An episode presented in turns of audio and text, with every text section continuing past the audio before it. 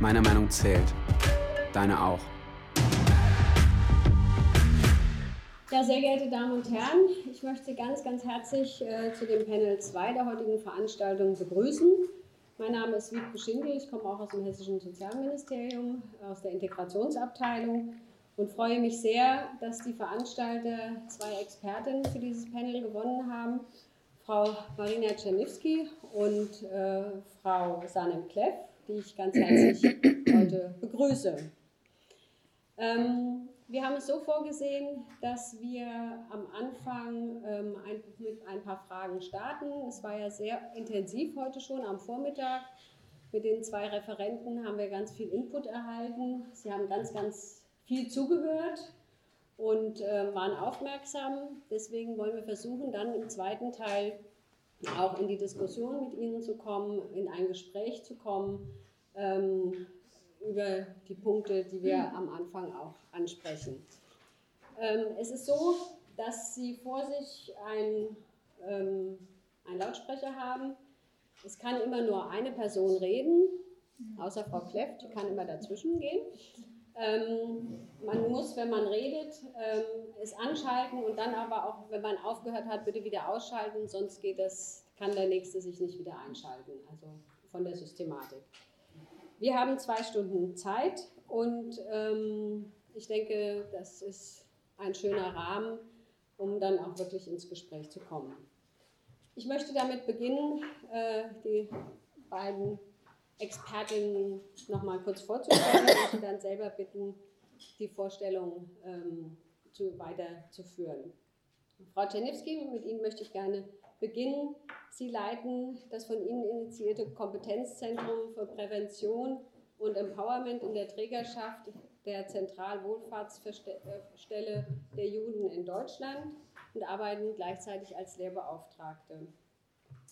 Frau Sanem Kleff, Sie sind Pädagogin und Expertin für interkulturelle Pädagogik.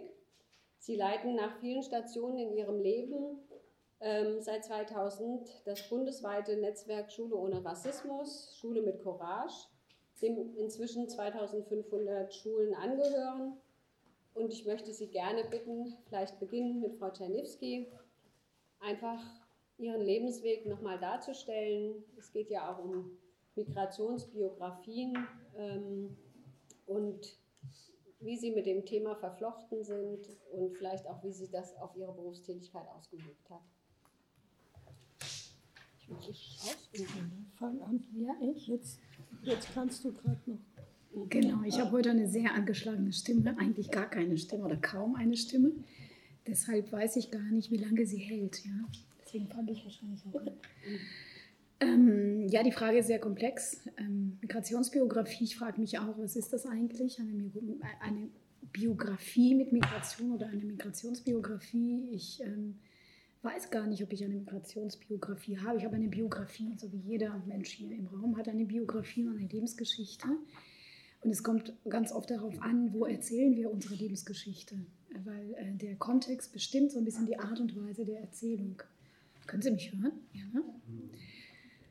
Und wenn ich in einer einem bestimmten Kontext bin, wo genau danach gefragt wird, dann äh, spielt das eine Rolle. Und wenn ich äh, woanders bin, wo es nicht explizit gefragt wird, dann spielt es eben keine Rolle. Und interessant ist dabei, wann haben wir diese Selbstbestimmungsrechte? Ja, also sagen, wann nehmen wir uns dieses Recht ja, zu entscheiden, wie stelle ich mich vor? Und wo erzähle ich was? Und was spare ich vielleicht aus? Und dann kommt sozusagen, das ist mal eine individuelle Entscheidung. Aber viele Menschen haben diese individuelle Entscheidung oftmals nicht. Auch ich habe sie nicht immer, weil durch die Fragen, die an mich gerichtet werden oder an Sie, ja, in welchem Kontext auch immer, werden sie in die Lage gebracht, das machen zu müssen, obwohl sie es gar nicht wollen. Und dann kommt es auch noch darauf an, aus meiner Sicht, ähm, wie ist der Begriff Migration, in dem Kontext, wenn wir bei der Tagung bleiben, ist dieser Begriff ähm, verbunden? Mit welchen Merkmalen und Eigenschaften ist dieser Begriff politisch gesehen und gesellschaftshistorisch gesehen versehen? Ist das ein positiver Begriff? In Israel ist es durchaus positiv besetzt. Na, wo kommst du her? Was machst du? Wie heißt du? Wo hast du noch gelebt? Wo kommen deine Eltern her? Diese Fragen werden permanent gestellt und niemand kommt auf die Idee, die irgendwie auszusparen. Zumindest nicht im jüdischen Teil von Israel, weil es irgendwie mit dazugehört. Ähm, in Deutschland ist dieser Begriff aus meiner langjährigen Tätigkeit in dem Feld sehr negativ besetzt. Ja?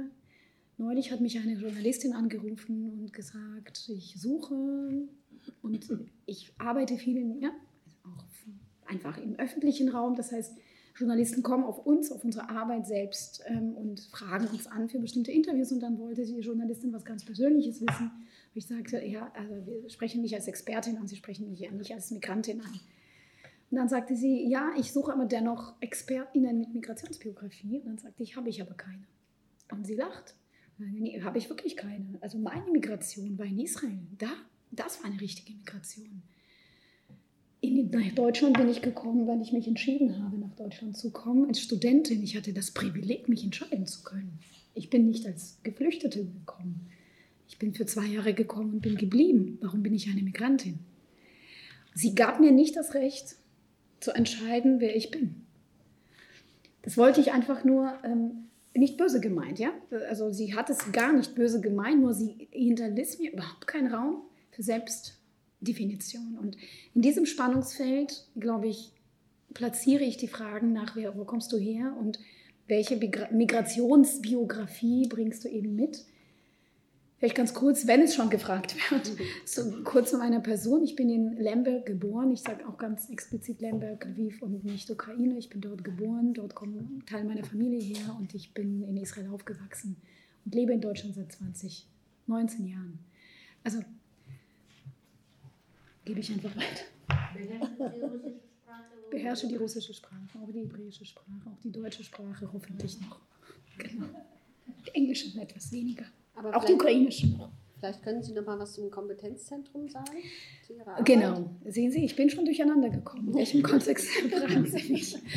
Ähm, genau, also ich bin ähm, als Person erstmal ähm, mit den Themen äh, im Kontakt, seitdem ich denken kann. Ich komme so ein bisschen aus dem Bereich Holocaust-Forschung, Shoah-Forschung, bin Psychologin und äh, integrative äh, Verhaltenstherapeutin klingt nicht immer nicht so ganz, nicht, so, nicht sehr attraktiv, aber gut. Und äh, Pädagogin und ähm, initiiere Projekte, es gehört zu einer Leidenschaft, eben, die sich im Bereich der Antidiskriminierungsarbeit verordnen lassen. Und eben seit 15 Jahren äh, mache ich in der Trägerschaft der ZWST eben diese Arbeit und äh, seitdem ist es uns gelungen, ein äh, Institut zu entwickeln, ähm, Kompetenzzentrum zu zum Thema Prävention und Empowerment, welche sich eigentlich bundesweit mit diesen Themen auseinandersetzt. Wir haben vier Handlungsbereiche, drei bis vier Handlungsbereiche im Kompetenzzentrum. Einmal Antidiskriminierungsarbeit und antisemitismuskritische Bildung. Wir ähm, bitten Fach- und Führungskräften aus verschiedensten Bereichen unserer Gesellschaft Möglichkeiten für Fort-, Weiterbildung, sind auch in der Ausbildung tätig, entwickeln Konzepte. Das ist uns sehr wichtig. Äh, versuchen ein bisschen in Curricula auch einzugreifen. Wir arbeiten nicht mit Jugendlichen, wie zum Beispiel bei dir der Fall ist, ähm, was sehr wichtig ist. Wir, also wir sehen uns eben als ja, eine Stelle, die eher Erwachsene befähigt, gewisse Dinge zu tun, damit die Jugendlichen dann auch gut aufgehoben sind in den Strukturen, die ja sowieso schon machtvoll genug sind. So.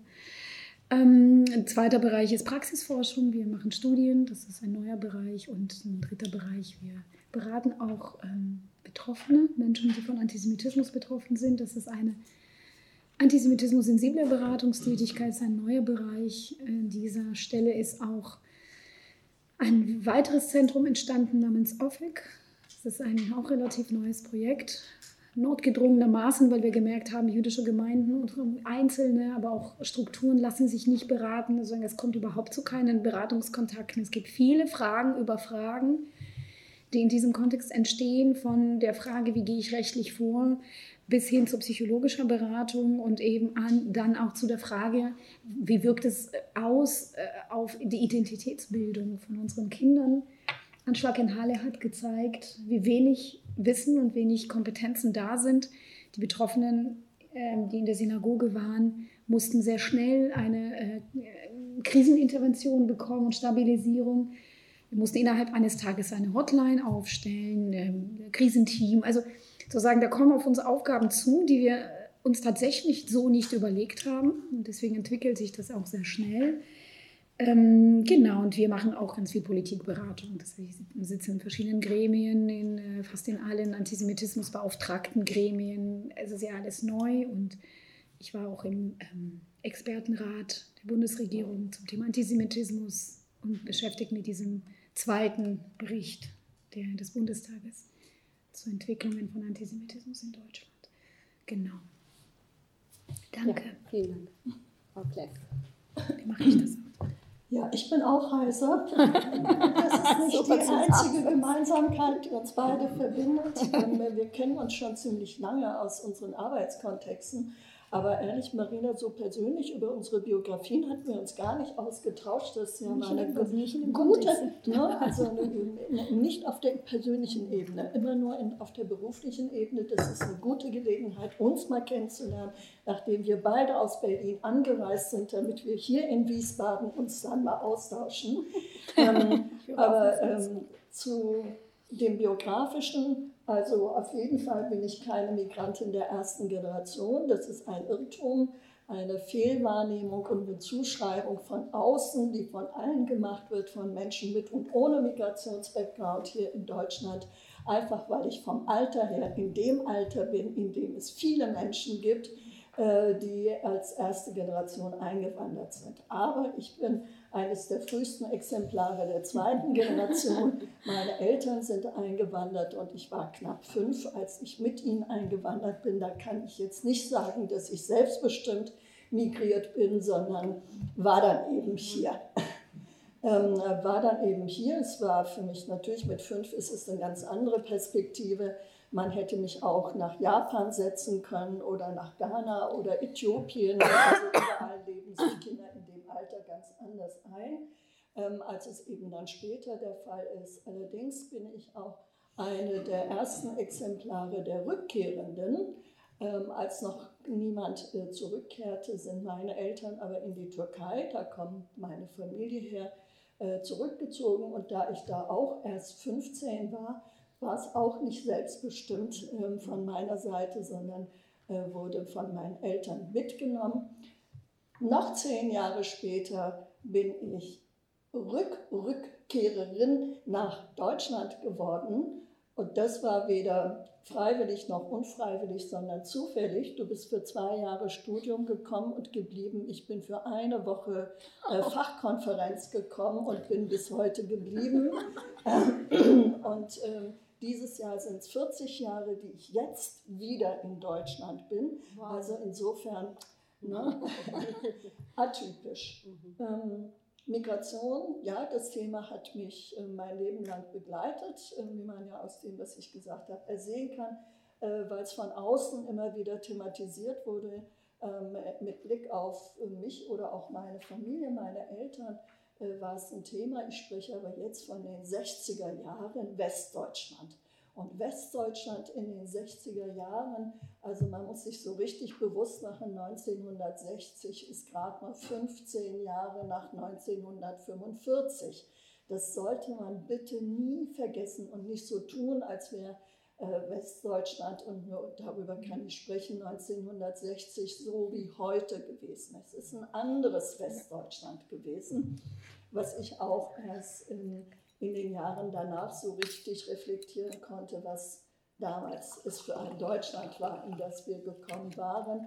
Äh, zum Beispiel gab es eine ganze Menge Lehrerinnen und ähm, Lehrer an meiner Schule, in meinem Umfeld, denen fehlte ein Bein, ein Arm. Es war also selbstverständlich im Straßenbild Männer vor allem ohne Beine und auf Krücken zu sehen. Das haben wir als Kind so, das ist dann eben so. Ja, dann haben Menschen manchmal auch kein Bein mehr. Äh, dass das mit dem Krieg zu tun hatte, war uns überhaupt als Kind natürlich nicht bewusst. Aber mir wurde es dann schon bewusst, relativ zügig, muss ich sagen. Mm, und ähm, mein, meine Neugierde darauf verstehen zu können, was geht hier eigentlich ab, was ist hier los, irgendwie ist von Juden auch die Rede und ich hatte, eigentlich hätte ich es nicht gedurft, weil das war schon um 8 Uhr, im Fernsehen Bilder gesehen von der Befreiung von Auschwitz. Das waren wirklich vielleicht fünf Minuten, aber ich war da gerade neun oder so, wie gesagt, illegal. Ich habe immer so versucht, noch zu gucken, wenn meine Eltern dachten, wir sind schon im Bett. Ähm, und das hat mich schockiert. Einfach schockiert. Ich habe gar nichts verstanden. Ich habe nur ein paar Bilder gesehen, ähm, die, die, ich so unglaublich fand als Kind, dass ähm, allein die Frage, was war denn das, was ist denn das, mich so beschäftigt hat, dass mich das Thema seitdem eben auch ähm, als Erwachsene immer weiter bis heute beschäftigt. Ja, meine eigentliche Migrationserfahrung ist so ein bisschen, wie wenn du sagst, hast du in Israel gemacht, habe ich in der Türkei gemacht.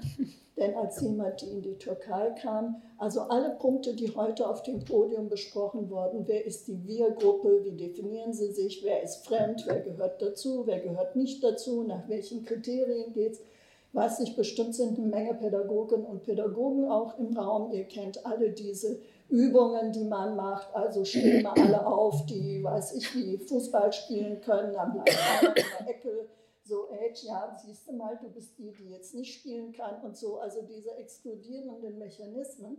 Und ähm, auch das Gefühl, solche Übungen gibt es ja auch. Wir vereinbaren irgendwelche ähm, Verhaltensweisen, die aber drei von uns nicht kennen und die wundern sich, warum immer, wenn einer so macht, die anderen Juhu schreien. So kam mir das vor, Migration, und das ist ein Punkt, den ich gerne festhalten möchte, gerade auch weil heute das Thema ist Israel und Deutschland als Einwanderungsländer. Was ist gleich, was ist unterschiedlich? Na, erstmal ist natürlich alles komplett unterschiedlich. Wie kann man nur Israel und Deutschland dieses jetzt vereinte Deutschland miteinander vergleichen? Null. Null. Aber Migration an irgendeine Stelle der Welt von A nach B hat immer bestimmte Motive und Elemente, die man wiedererkennen kann in verschiedenen Zusammenstellungen. Es gibt bestimmte Motive und Mosaiksteinchen, die jede Migration mit sich bringt. Also auch wenn wir beiden nach Chile oder ähm, Ägypten migriert wären, hätten wir bestimmte Dinge erlebt, wenn nicht in dieser Form, wenn nicht in diesem Kontext, aber wir hätten sie erlebt. Also bestimmte Mechanismen von Migration und die habe ich, denn da war ich ja schon 15 sehr bewusst in der Türkei erlebt, dieses explodierende. Die spielen ein Spiel und ich bin die Einzige, die die Regeln nicht kennt. Ich weiß gar nicht, wieso machen die das so. Beispiel, warum lachen die alle, wenn ich doch einfach nur auf dem Stuhl sitze? Die Türkei, ich spreche jetzt von Anfang der 70er Jahre, war damals auch äh, kulturkonservativer als heute. Ja, was mir gar nicht klar war, ist, dass es schon auffällt, wenn ein Mädchen nicht die Beine übereinander schlägt, wenn sie auf dem Stuhl sitzt. Das war mir einfach nicht bekannt. Und niemand hatte mir gesagt, übrigens, wenn du dich hinsetzt, die hatten das alle von der Muttermilch mit der Muttermilch aufgesogen. Ich war die Einzige, die als Alien nicht wusste und gar nicht wusste, was muss ich jetzt anders machen, damit es passt. Also diese Erfahrung von Fremdheit einfach aufgrund mangelnden Wissens darüber, wie die Gruppe eigentlich auch Vereinbarungen schon hat, diese Erfahrung habe ich ähm, eben gerade da sehr besonders stark gemacht. Ich bin von Hause aus Lehrerin und habe viele Jahre gearbeitet an Schulen in Berlin als Lehrerin insbesondere. Ich habe auch Germanistik studiert und ähm, bin Expertin für Deutsch als Zweitsprache für ältere Jugendliche in der Sekundarstufe, mhm. insbesondere für solche, die auch nicht alphabetisiert sind. Das trifft auf eine ganze Menge von Zugewanderten zu. Zumindest sind sie nicht mit lateinischem Alphabet alphabetisiert. Das ist ja auch eine Hürde die sie überspringen müssen, die nicht so bewusst reflektiert wird in unserer Arbeit. Ja, jetzt bin ich schon bei meiner Arbeit. Ich habe viele Jahre an der Schule gearbeitet, in der Lehrerinnenfortbildung, in den Bereichen eben Sprachvermittlung, aber eben auch im Bereich interkultureller Pädagogik, ein Wort, mit dem ich mich nicht identifiziere und was ich explizit ablehne äh, und als kontraproduktiv bezeichne. Und ähm, dabei habe ich mich sehr intensiv mit dem Thema Islamismus beschäftigt. Das kam übrigens heute auf dem Podium gar nicht vor. Ähm, Denn wenn darüber gesprochen wird, dass ähm, eine Stärke jetzt auf eine gewisse Art und Weise ähm, des Staatsverständnisses von Israel möglicherweise ja auch ist, da waren sich ja beide Referenten einig, dass sich dieses Wir nicht nur aus dem Verständnis von rationalen Kategorien und Rechtsstaatlichkeit, sondern auch eine religiöse Basis hat und dass das eine Stärke sein kann im Sinne von mit allen Vor- und Nachteilen, das wurde ja auch genannt, dass gerade religiösere Gruppen davon mehr profitieren können, ja, dann trifft das alles auf den Islamismus natürlich zu. Wenn das jemand perfekt macht, dann sind es doch die Islamisten, dass sie eben nicht nur über Staatsstrukturen reden, sondern das verbinden mit den äh, religiösen Elementen und damit auch Gefühle ansprechen. Also ich bin da, das hört man, glaube ich, aus dem Teil schon raus, eine außerordentliche Skeptikerin dessen, religiöse Kategorien in gesellschaftliche Ordnungssysteme einzubauen, weil ich beobachte, dass sie zu nicht Gutem führen und immer exkludierend wirken müssen. Logisch, egal welche Religion ich habe.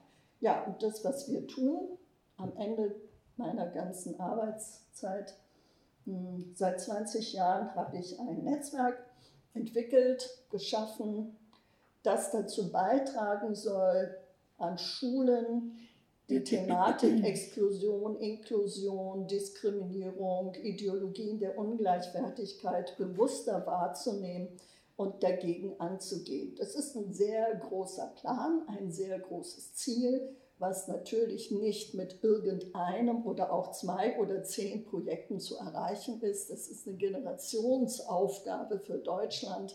Ähm, ähm, bei uns können Schulen mitmachen, wenn sie sich dazu verpflichten, gegen jede Form von Diskriminierung aktiv vorzugehen. Das bedeutet aber ja nichts, sondern ich bin stolz darauf, dass wir im Moment jetzt ähm, 100 Beratungsstellen in Deutschland aufgebaut haben, die unsere Schulen begleiten, ähm, Referentinnen vermitteln, sie beraten, sie immer wieder anstupsen. Es ist keine Selbstverständlichkeit, dass über Rassismus, Antisemitismus, Sexismus an Schule bewusst gearbeitet wird. Man muss immer wieder Input reingeben. Und hier in Hessen ist die Trägerschaft unseres Netzwerkes in den Händen der Begegnungsstätte Anne Frank. Ja, vielen Dank. Also ich denke, es geht nicht darum, ähm, und das ist wahrscheinlich von den äh, Veranstaltern auch nicht ähm, gewünscht gewesen, jetzt neue Schubladen aufzumachen mit Migrationsbiografien, äh, sondern eher darum, dass über ihre Profession und das, was sie ja tun, auch ähm, es interessant ist, darüber zu reflektieren. Also was tun sie, warum tun sie das und ähm, ähm, ja, auf welchen Erfahrungen. Deswegen würde ich gerne doch nochmal zu diesem wirklich, wie Sie sagen, Frau Kleff, schwierigen Vergleich zwischen diesen zwei Ländern zurückzugehen ähm, und nochmal nach dem Selbstverständnis fragen. Ähm, Frau Tenewski, die, da, ähm, Israel hat ja als Selbstverständnis schon zu sagen, ja, wir sind ein Einwanderungsland. Ähm, wir werben sozusagen auch dafür, es sollen Menschen herkommen. Ähm, was denken Sie, wie das auf die Zugehörigkeit wirkt? Ist das ein positiver Aspekt? Heute, Mittag, äh, heute Vormittag haben wir gehört, dass ja die französischen ähm, Juden, die in den letzten Jahren eingewandert sind, schon auch das Hebräische lernen, aber doch das Französische sehr ähm, pflegen. Also er hat dann erzählt, Herr Schneider, dass es entsprechende tolle Restaurants, französische Restaurants jetzt gäbe und so weiter. Also wirklich eine, so wie er das beschrieb, eine ähm, positive Entwicklung. Ähm, aber ist auch dieses Selbstverständnis ähm, positiv oder wirkt es positiv auf das Gefühl der Zugehörigkeit? Unterstützt es das Gefühl der Zugehörigkeit? Auch eine tolle Frage, komplex, eine komplexe Antwort. Ich denke, wenn Sie in der Schule mit der Geschichte, mit der zeitgenössischen Geschichte von Israel äh, konfrontiert werden, in, im Rahmen des Faches, ich kann es nicht übersetzen, Esrachut, ähm, ähm, Landeskunde vielleicht, Land Landkunde oder so. Also nicht nur Geschichte, sondern auch rechtliche Gesellschaftskunde. Gesellschaftskunde, genau. Danke. dann ähm, lernen sie über die israelische Gesellschaft, über die unterschiedlichen Migrationswellen. Sozusagen, welche Migrationsphasen und Wellen gab es in der Entwicklung der israelischen Gesellschaft vor der Staatsgründung. Die sind sehr wichtig. Sie sind identitätsstiftend und tragend. Von der ersten Aliyah, der sogenannten Aliyah-Aufstieg, bis hin zu den letzten. Als ich, studi also als ich die Schule besucht habe, war das die russische Aliyah, die keine russische war. Ja, das sozusagen soziologisch gesehen entstand ein neuer Begriff, neues Selbstverständnis und die neuere russische Aliyah, also so ne, Migration, hat die ältere, die erstere, eigentlich waren alle Aliyot, die Bewegungen, Migrationsbewegungen in Israel irgendwie mit der Sowjetunion, Russland, Zarischen Reich davor verbunden. Sozusagen, es gibt in Israel unglaublich viele Juden, ähm, die in ihren Familien noch sozusagen diesen Ursprung haben. Und ich sage auch ganz bewusst zarischen, aus dem Zarischen Reich, weil auch Litauen dazu gehört und Teil von Polen dazu gehört. Also, also eigentlich in Europa verschoben sich die Grenzen und diese Grenzverschiebung trug natürlich dazu bei, dass Menschen, die dann nach Israel eingewandert waren, sich mal als Polen und mal, mal als Russen bezeichnet haben, je nachdem, wann sie eingewandert waren. Aber kurz um sozusagen meine Zeit der, der sogenannten russischen Aliyah hat die jüngste russische Aliyah abgelöst. Das waren die Alteingesessenen. Für uns waren sie die Alteingesessenen, die 70er Jahre eingewandert waren. Ein Teil meiner Familie ist auch 70er Jahre eingewandert. Wir kamen 88 nach Israel und ähm, genau für uns, äh, da war noch vor der großen äh, Einwanderungswelle, uns hat man noch mit Blumen und geschmierten Broten empfangen, tatsächlich. Äh, genau, wirklich unten raus aus dem Flugzeug, da stehen Menschen und sagen herzlich willkommen. Und das ist natürlich ein Unterschied. In Deutschland empfängt niemand Menschen. Abgesehen von der sehr seltsamen Phase der, der Bahnhofempfänge ja, von geflüchteten Menschen 2015. Eine interessante Entwicklung, aber das kommentiere ich nicht jetzt. Genau, also von daher, ähm, israelische äh, Geschichte oder Geschichtlichkeit lässt sich ohne Migration überhaupt nicht erzählen. Es ist nicht zu erzählen, ohne, ohne, Bewegung und Dynamik da drin. Das heißt, es ist ein fluider Prozess, soziologisch betrachtet. Menschlich gesehen, auf der Ebene von, weiß ich nicht, einfachen Menschen, Individuen, ist es kein einfacher Prozess, weil du sie, Entschuldigung, über Zugehörigkeitskonzepte gefragt haben. Und das lässt sich auch nicht so beantworten. Ich denke schon, dass viele Menschen in Israel, obwohl es eine Migrationsgesellschaft ist, de facto sich erstmal in ihren Gruppen befinden. Sogenannten Gruppen. Was sie nicht daran hindert, aus meiner Sicht maßgeblich im Längsschnitt gesehen, sich in die hiesigen Gesellschaftsbezüge zu integrieren. Aber die Gemeinschaft der Sprache zum Beispiel wirkt und auch die eben Zuordnung von außen. Dann gibt es eben die marokkanischen Juden und die russischen Juden und die äthiopischen Juden und die kaukasischen Juden und die persischen Juden und die Mizrachim und Ashkenazim, also die gibt es ja sozusagen in der israelischen Gesellschaft und manches ist positiver besetzt und manches weniger positiv besetzt. Auch das hat historische Gründe, die aus Europa mit importiert wurden. Das muss man einfach auch so sehen. Das, was wir hier kennen an Sprache, auch an rassistischer Sprache, findet sich zum Beispiel 50er Jahre in den israelischen Medien, also Zeit, ähm, zum Beispiel ähm, Zeitungen wieder. Ich habe das mal mir angeguckt, wie wurde über die äh, Nachkriegszeit und äh, Gründung und alle unterschiedliche Aliyot wirklich geschrieben. Da finden Sie Sprache, die von hier dahin kommt. Begriffe wie menschliches Material und so weiter oder auch Ab, äh, Absonderung von äh, die weißen Juden und die weniger weißen Juden. All das kam sozusagen mit Menschen nach Israel, sozusagen wurde eingewandert. Mhm mit eingewandert. Und seitdem haben wir einen riesen Prozess, ja. Natürlich wird heute nicht mehr so gesprochen und es gab ja auch in der Wissenschaft und in der Zivilgesellschaft riesen Fortschritte. Das heißt, soziologisch gesehen haben wir Migration als Normalität, ähm, die viel, unglaubliche Vielheit auch.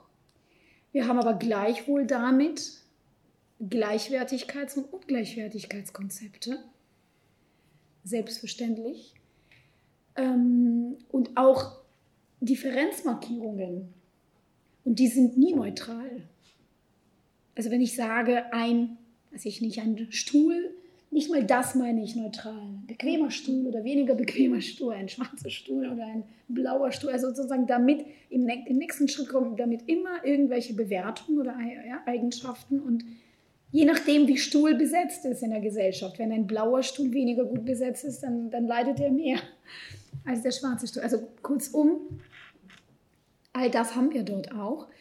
Ich empfinde ist aber, und das ist vielleicht ähm, den, meinen bestimmten Nähe zu dieser Gesellschaft zuzurechnen, ich empfinde diese Differenzierungen, vielleicht wird man mich dann dafür überhaupt nicht loben, aber ich empfinde sie trotzdem biografisch betrachtet ähm, nicht so gravierend wie in Deutschland.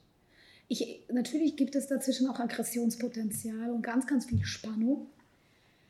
Aber die lässt sich anders lösen aus meiner Sicht oder anders bearbeiten, als die sich hier bearbeiten lässt.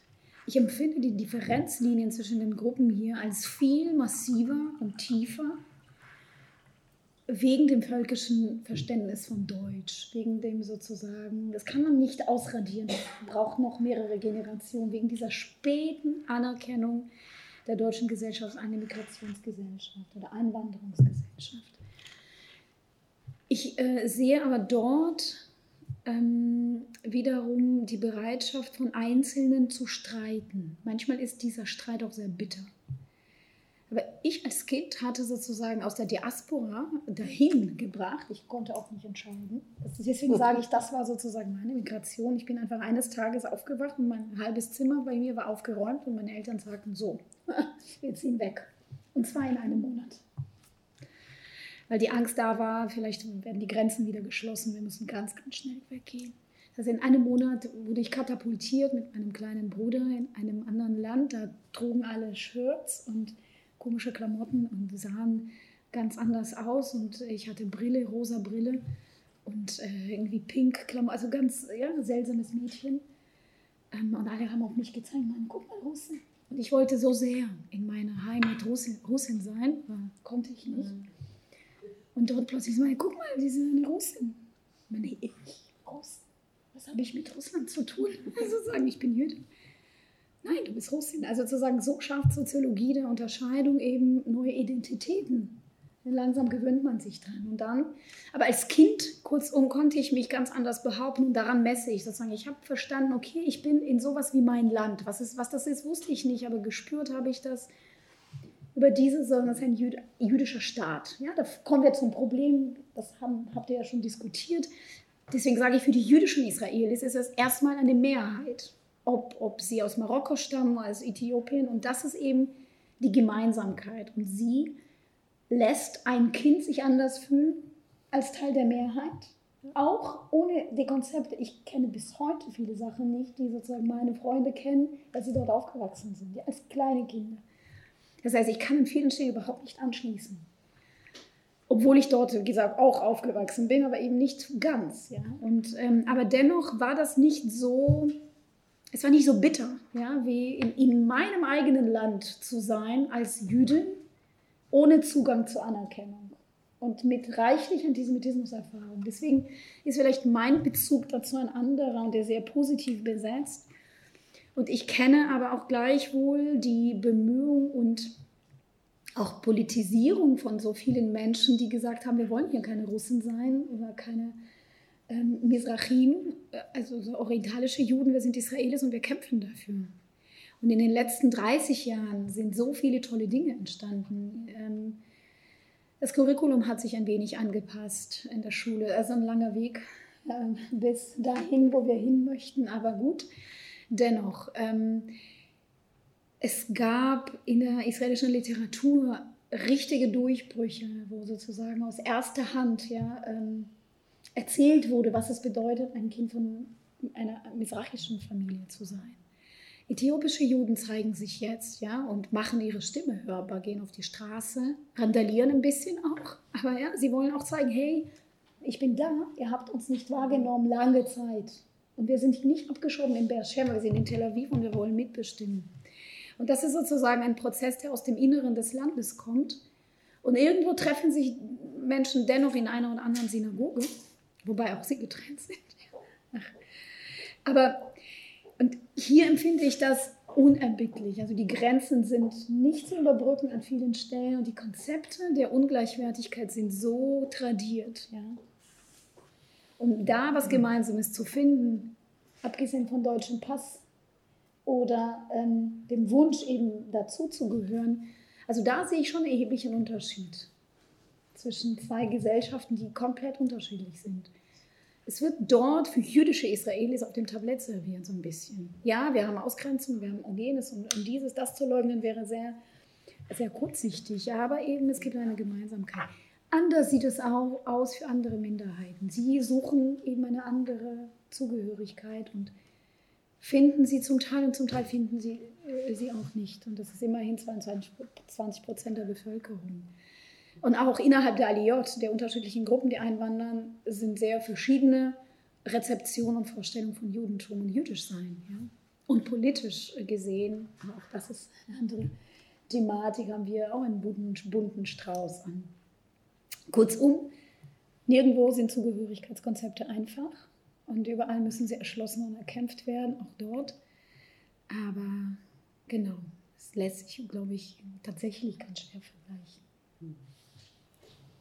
Ja, danke. Ich finde, ähm, es gibt ja aber doch eine Offenheit, sich mit Vielheit intensiv auseinanderzusetzen. Und das, was Sie gesagt haben, ganz am Anfang, die Frage, wo kommst du denn her, ist eine positiv gestellte Frage. Es kommt natürlich immer darauf an, mit welchen Privilegien gerade ja. die Person, die das berichtet, ausgestattet ist. Mhm. Mein Privileg besteht darin, dass ich etwas anderes kenne. Und für mich war die Differenz, die in Israel hergestellt worden ist, für mich viel weniger brisant als ähm, in meiner Heimatstadt, wo ich eigentlich geboren bin und wo Teil meiner Familie eigentlich ja, äh, verfolgt wurde, sozusagen. Aber es ist sozusagen etwas, was im Familienstand ist also ja, Heimat, die keine war. Und ähm, deshalb bin ich an dieser Stelle mit Privilegien ausgestattet. Das muss ich ganz deutlich sagen. Aber vielleicht ist das für meine Freundin Imra, äh, die aus ähm, ähm, dem, äh, okay, der Name ist mir entgangen, aus einem arabischen Ort kommt, ähm, überhaupt nicht selbstverständlich. Ja? Und sie stellt sich ganz andere Fragen. Also das müssen wir, glaube ich, in Relation zueinander sehen. Im jüdischen Israel ist Migration was Positives, dennoch. Ja, Frau Kleff, schauen wir mhm. nochmal auf Deutschland. Ähm, in Deutschland ist es ja, wird es einem schwer gemacht, ähm, anerkannt zu werden oder zu, sich zugehörig zu fühlen, Gemeinschaft zu empfinden. Sie arbeiten ja viel mit Jugendlichen zusammen. Ähm, da würde mich mal auch interessieren, wie erleben Sie das bei den Jugendlichen in den Schulen, Klassen, in der Arbeit? Oder vielleicht auch für sich selber? Ich weiß gar nicht, ob ich dem Satz so ohne weiteres zustimmen würde. In Deutschland ist es schwierig, zugehörig äh, sich zu fühlen. Ich äh, bin sehr skeptisch, dass es in Dänemark einfacher ist, äh, zugehörig zu sein, in Schweden oder in, ähm, in Südafrika oder ähm, in Kanada. Ich bezweifle das. In Kanada noch am ehesten. Kanada, Australien, USA, Israel sind Nationalstaaten heute, die nur durch Migration überhaupt entstehen konnten. Also wenn erstmal äh, sozusagen von Null angefangen wird, dann haben diese Staaten natürlich ein großes Interesse daran, dass mehr, aber es hat ja Richard Schneider heute hervorragend differenziert dargestellt, wie sagte er, mehr von denen, die so sind wie wir, sind gewünscht, war seine Formulierung. Und er selbst ist zwar ein Fan der französischen Küche und freut sich über die tollen äh, Restaurants, die jetzt durch die Migration aus Frankreich in Israel da sind. Er genießt es. Er hat aber klar beschrieben, dadurch, dass ganz viele, die aus Frankreich migriert sind, einen maghrebinischen Background haben, dass die gleichzeitig als die Araber diffamiert werden und diskriminiert werden. Er sagte, andere können ihre Erstsprache durchaus stolz sprechen, Russisch, Polnisch, sogar Deutsch, wo ich ja zusammenzucke. Wie ist das, wenn Menschen in Israel Deutsch sprechen? Finde ich sehr problematisch, aber er beschreibt ja, dass gerade dies Arabische als die Sprache des Feindes äh, äh, dechiffriert wird. und da auch Probleme drin sind. Ich bin in Bezug auf Deutschland, ähm, habe ich, glaube ich, nachdem ich mich jetzt wirklich sehr lange, unfreiwillig erst, dann freiwillig später, mit diesem Land und den Mechanismen von Inklusion und Exklusion auf allen Ebenen doch beschäftigen musste und auch es dann auch bewusst getan habe. Ich glaube, dass zwei Sachen wichtig sind. Erstens ist alles, was in Deutschland nach 45 geschehen ist, und wir müssen über zwei verschiedene Deutschlands sprechen. Es gibt kein Deutschland nach 45. Es gibt zwei Deutschlands und die sind jetzt erst wieder zu einem neuen Dritten zusammengefügt worden, die keine gemeinsame Geschichte haben, denen ein Stück Lebensgeschichte zwischendurch gemeinsam fehlt. Ich meine, was sagen wir denn? Wie schnell haben wir denn vergessen, dass das die Hauptgegner waren?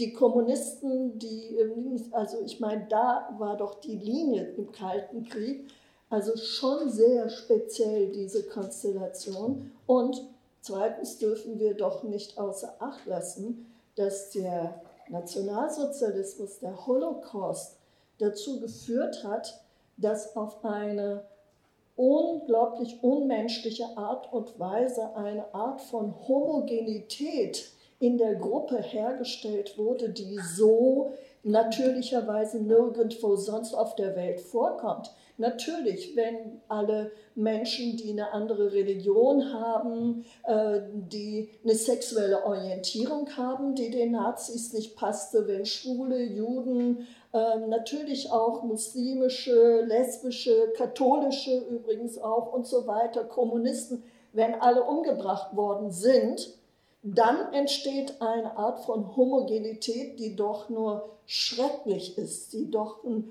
Horrorbild ist von dem, was Homogenität bedeutet. Das sollte uns doch lehren, dass Homogenität keine gute Idee ist, nichts ist, was man als was Positives äh, besetzen sollte, sondern wir sollten sehr vorsichtig sein und gut reflektieren, ob diese Idee überhaupt die Vorstellung von Homogenität Sinn gibt. Und nach 45 ist doch die größte Gruppe der Fremden sind die Alliierten gewesen. Also auch das dürfen wir nicht ausblenden, die, die einfach da waren. Und danach kamen die, was sind das, etwa 17, 14 Millionen, glaube ich, Geflüchtete, äh, die dann aus den hm, ehemaligen deutschen Gebieten dann auch dazu kommen. Also der Fremde nach 45 waren ja nun ganz viele Millionen, aber eben doch aus dieser Kriegssituation heraus nur verstehbare Gruppen, die hierher gekommen sind. Und ganz ehrlich, 1960, 15 Jahre nach 45, um noch einmal einen Punkt vom Podium heute Vormittag aufzugreifen. Ich bin in Bremen groß geworden, protestantisch. Da hieß es immer, mit dem da drüben spielt ihr nicht. Mit dem und der und Rita. Die vergesse ich nie, weil ich gerne mit Rita spielen wollte. Und das hieß, nein, mit Rita spielt ihr nicht. Die sind katholisch. Das waren Geflüchtete aus den polnischen, würden wir heute sagen, Gebieten, die waren katholisch. Und äh, die waren sozusagen Aussätzige, mit denen sollten wir nicht spielen. Die Diskriminierung die Differenz ging schon entlang der Schiene protestantisch-katholisch sehr massiv. Das wurde ja heute Vormittag äh, sehr zutreffend auch betont. Und das, was danach passiert, ist die Anwerbung ab 55 ist ja eine von oben gesetzte gewesen. Die Industrie hatte einfach keine Arbeiter. Und auch das verdankte das Land hier dem Krieg. Wenn natürlich alle Männer oder zu viele Männer nicht vom Krieg zurückgekommen waren, dann brauchte es jetzt neue Männer, die man importieren musste und man dann eben gezielt überall Gastarbeiter angeworben hat. Auch das ist eine künstliche Situation. Ich kenne kein anderes Land, in dem es eine derartige Abfolge von Einwanderungen gibt. Ganz anders als nach Israel. Da ist ja das Hauptkriterium, wo sind unsere Leute in Anführungsstrichen? Da gibt es ja ein Kriterium, das ist ja definiert, nämlich jüdisch sein. Okay, wir haben heute Morgen auch gehört, dass der eine das anders definiert als der andere und so weiter. Aber klammern wir mal dieses Wirrwarr aus. Es gibt aber ein Kriterium. Dieses Land sagt, wir suchen die, die jüdisch sind und denen öffnen wir die Tür. Das gab es alles hier nicht und tatsächlich wurde ja nicht die Bevölkerung befragt oder es gab ein großes Interesse daran irgendwie, sondern immer kam es von außen. Deshalb ist Einwanderung natürlich nicht mit Positivem verbunden. Am meisten konnten sich die Westdeutschen noch euphorisieren für die Idee, die Brüder und Schwestern aus dem Osten kommen jetzt zu uns. Aber die Euphorie dauerte ja auch nur kurz. Die wurden ja auch mit Sektflaschen an den Grenzen begrüßt, die Tradis. Aber sobald dann mehr Ossis auf den Arbeitsmarkt drängten und da waren und wegzogen und auch noch Probleme bereiteten und ganze Landstriche dann auch ähm, dann immer mehr nach rechts abdrifteten, war die Liebe auch nicht mehr so groß. Also alle Formen von Einwanderung, die bisher geschahen, ich kenne keine, die wirklich als positiv zu beschreiben ist.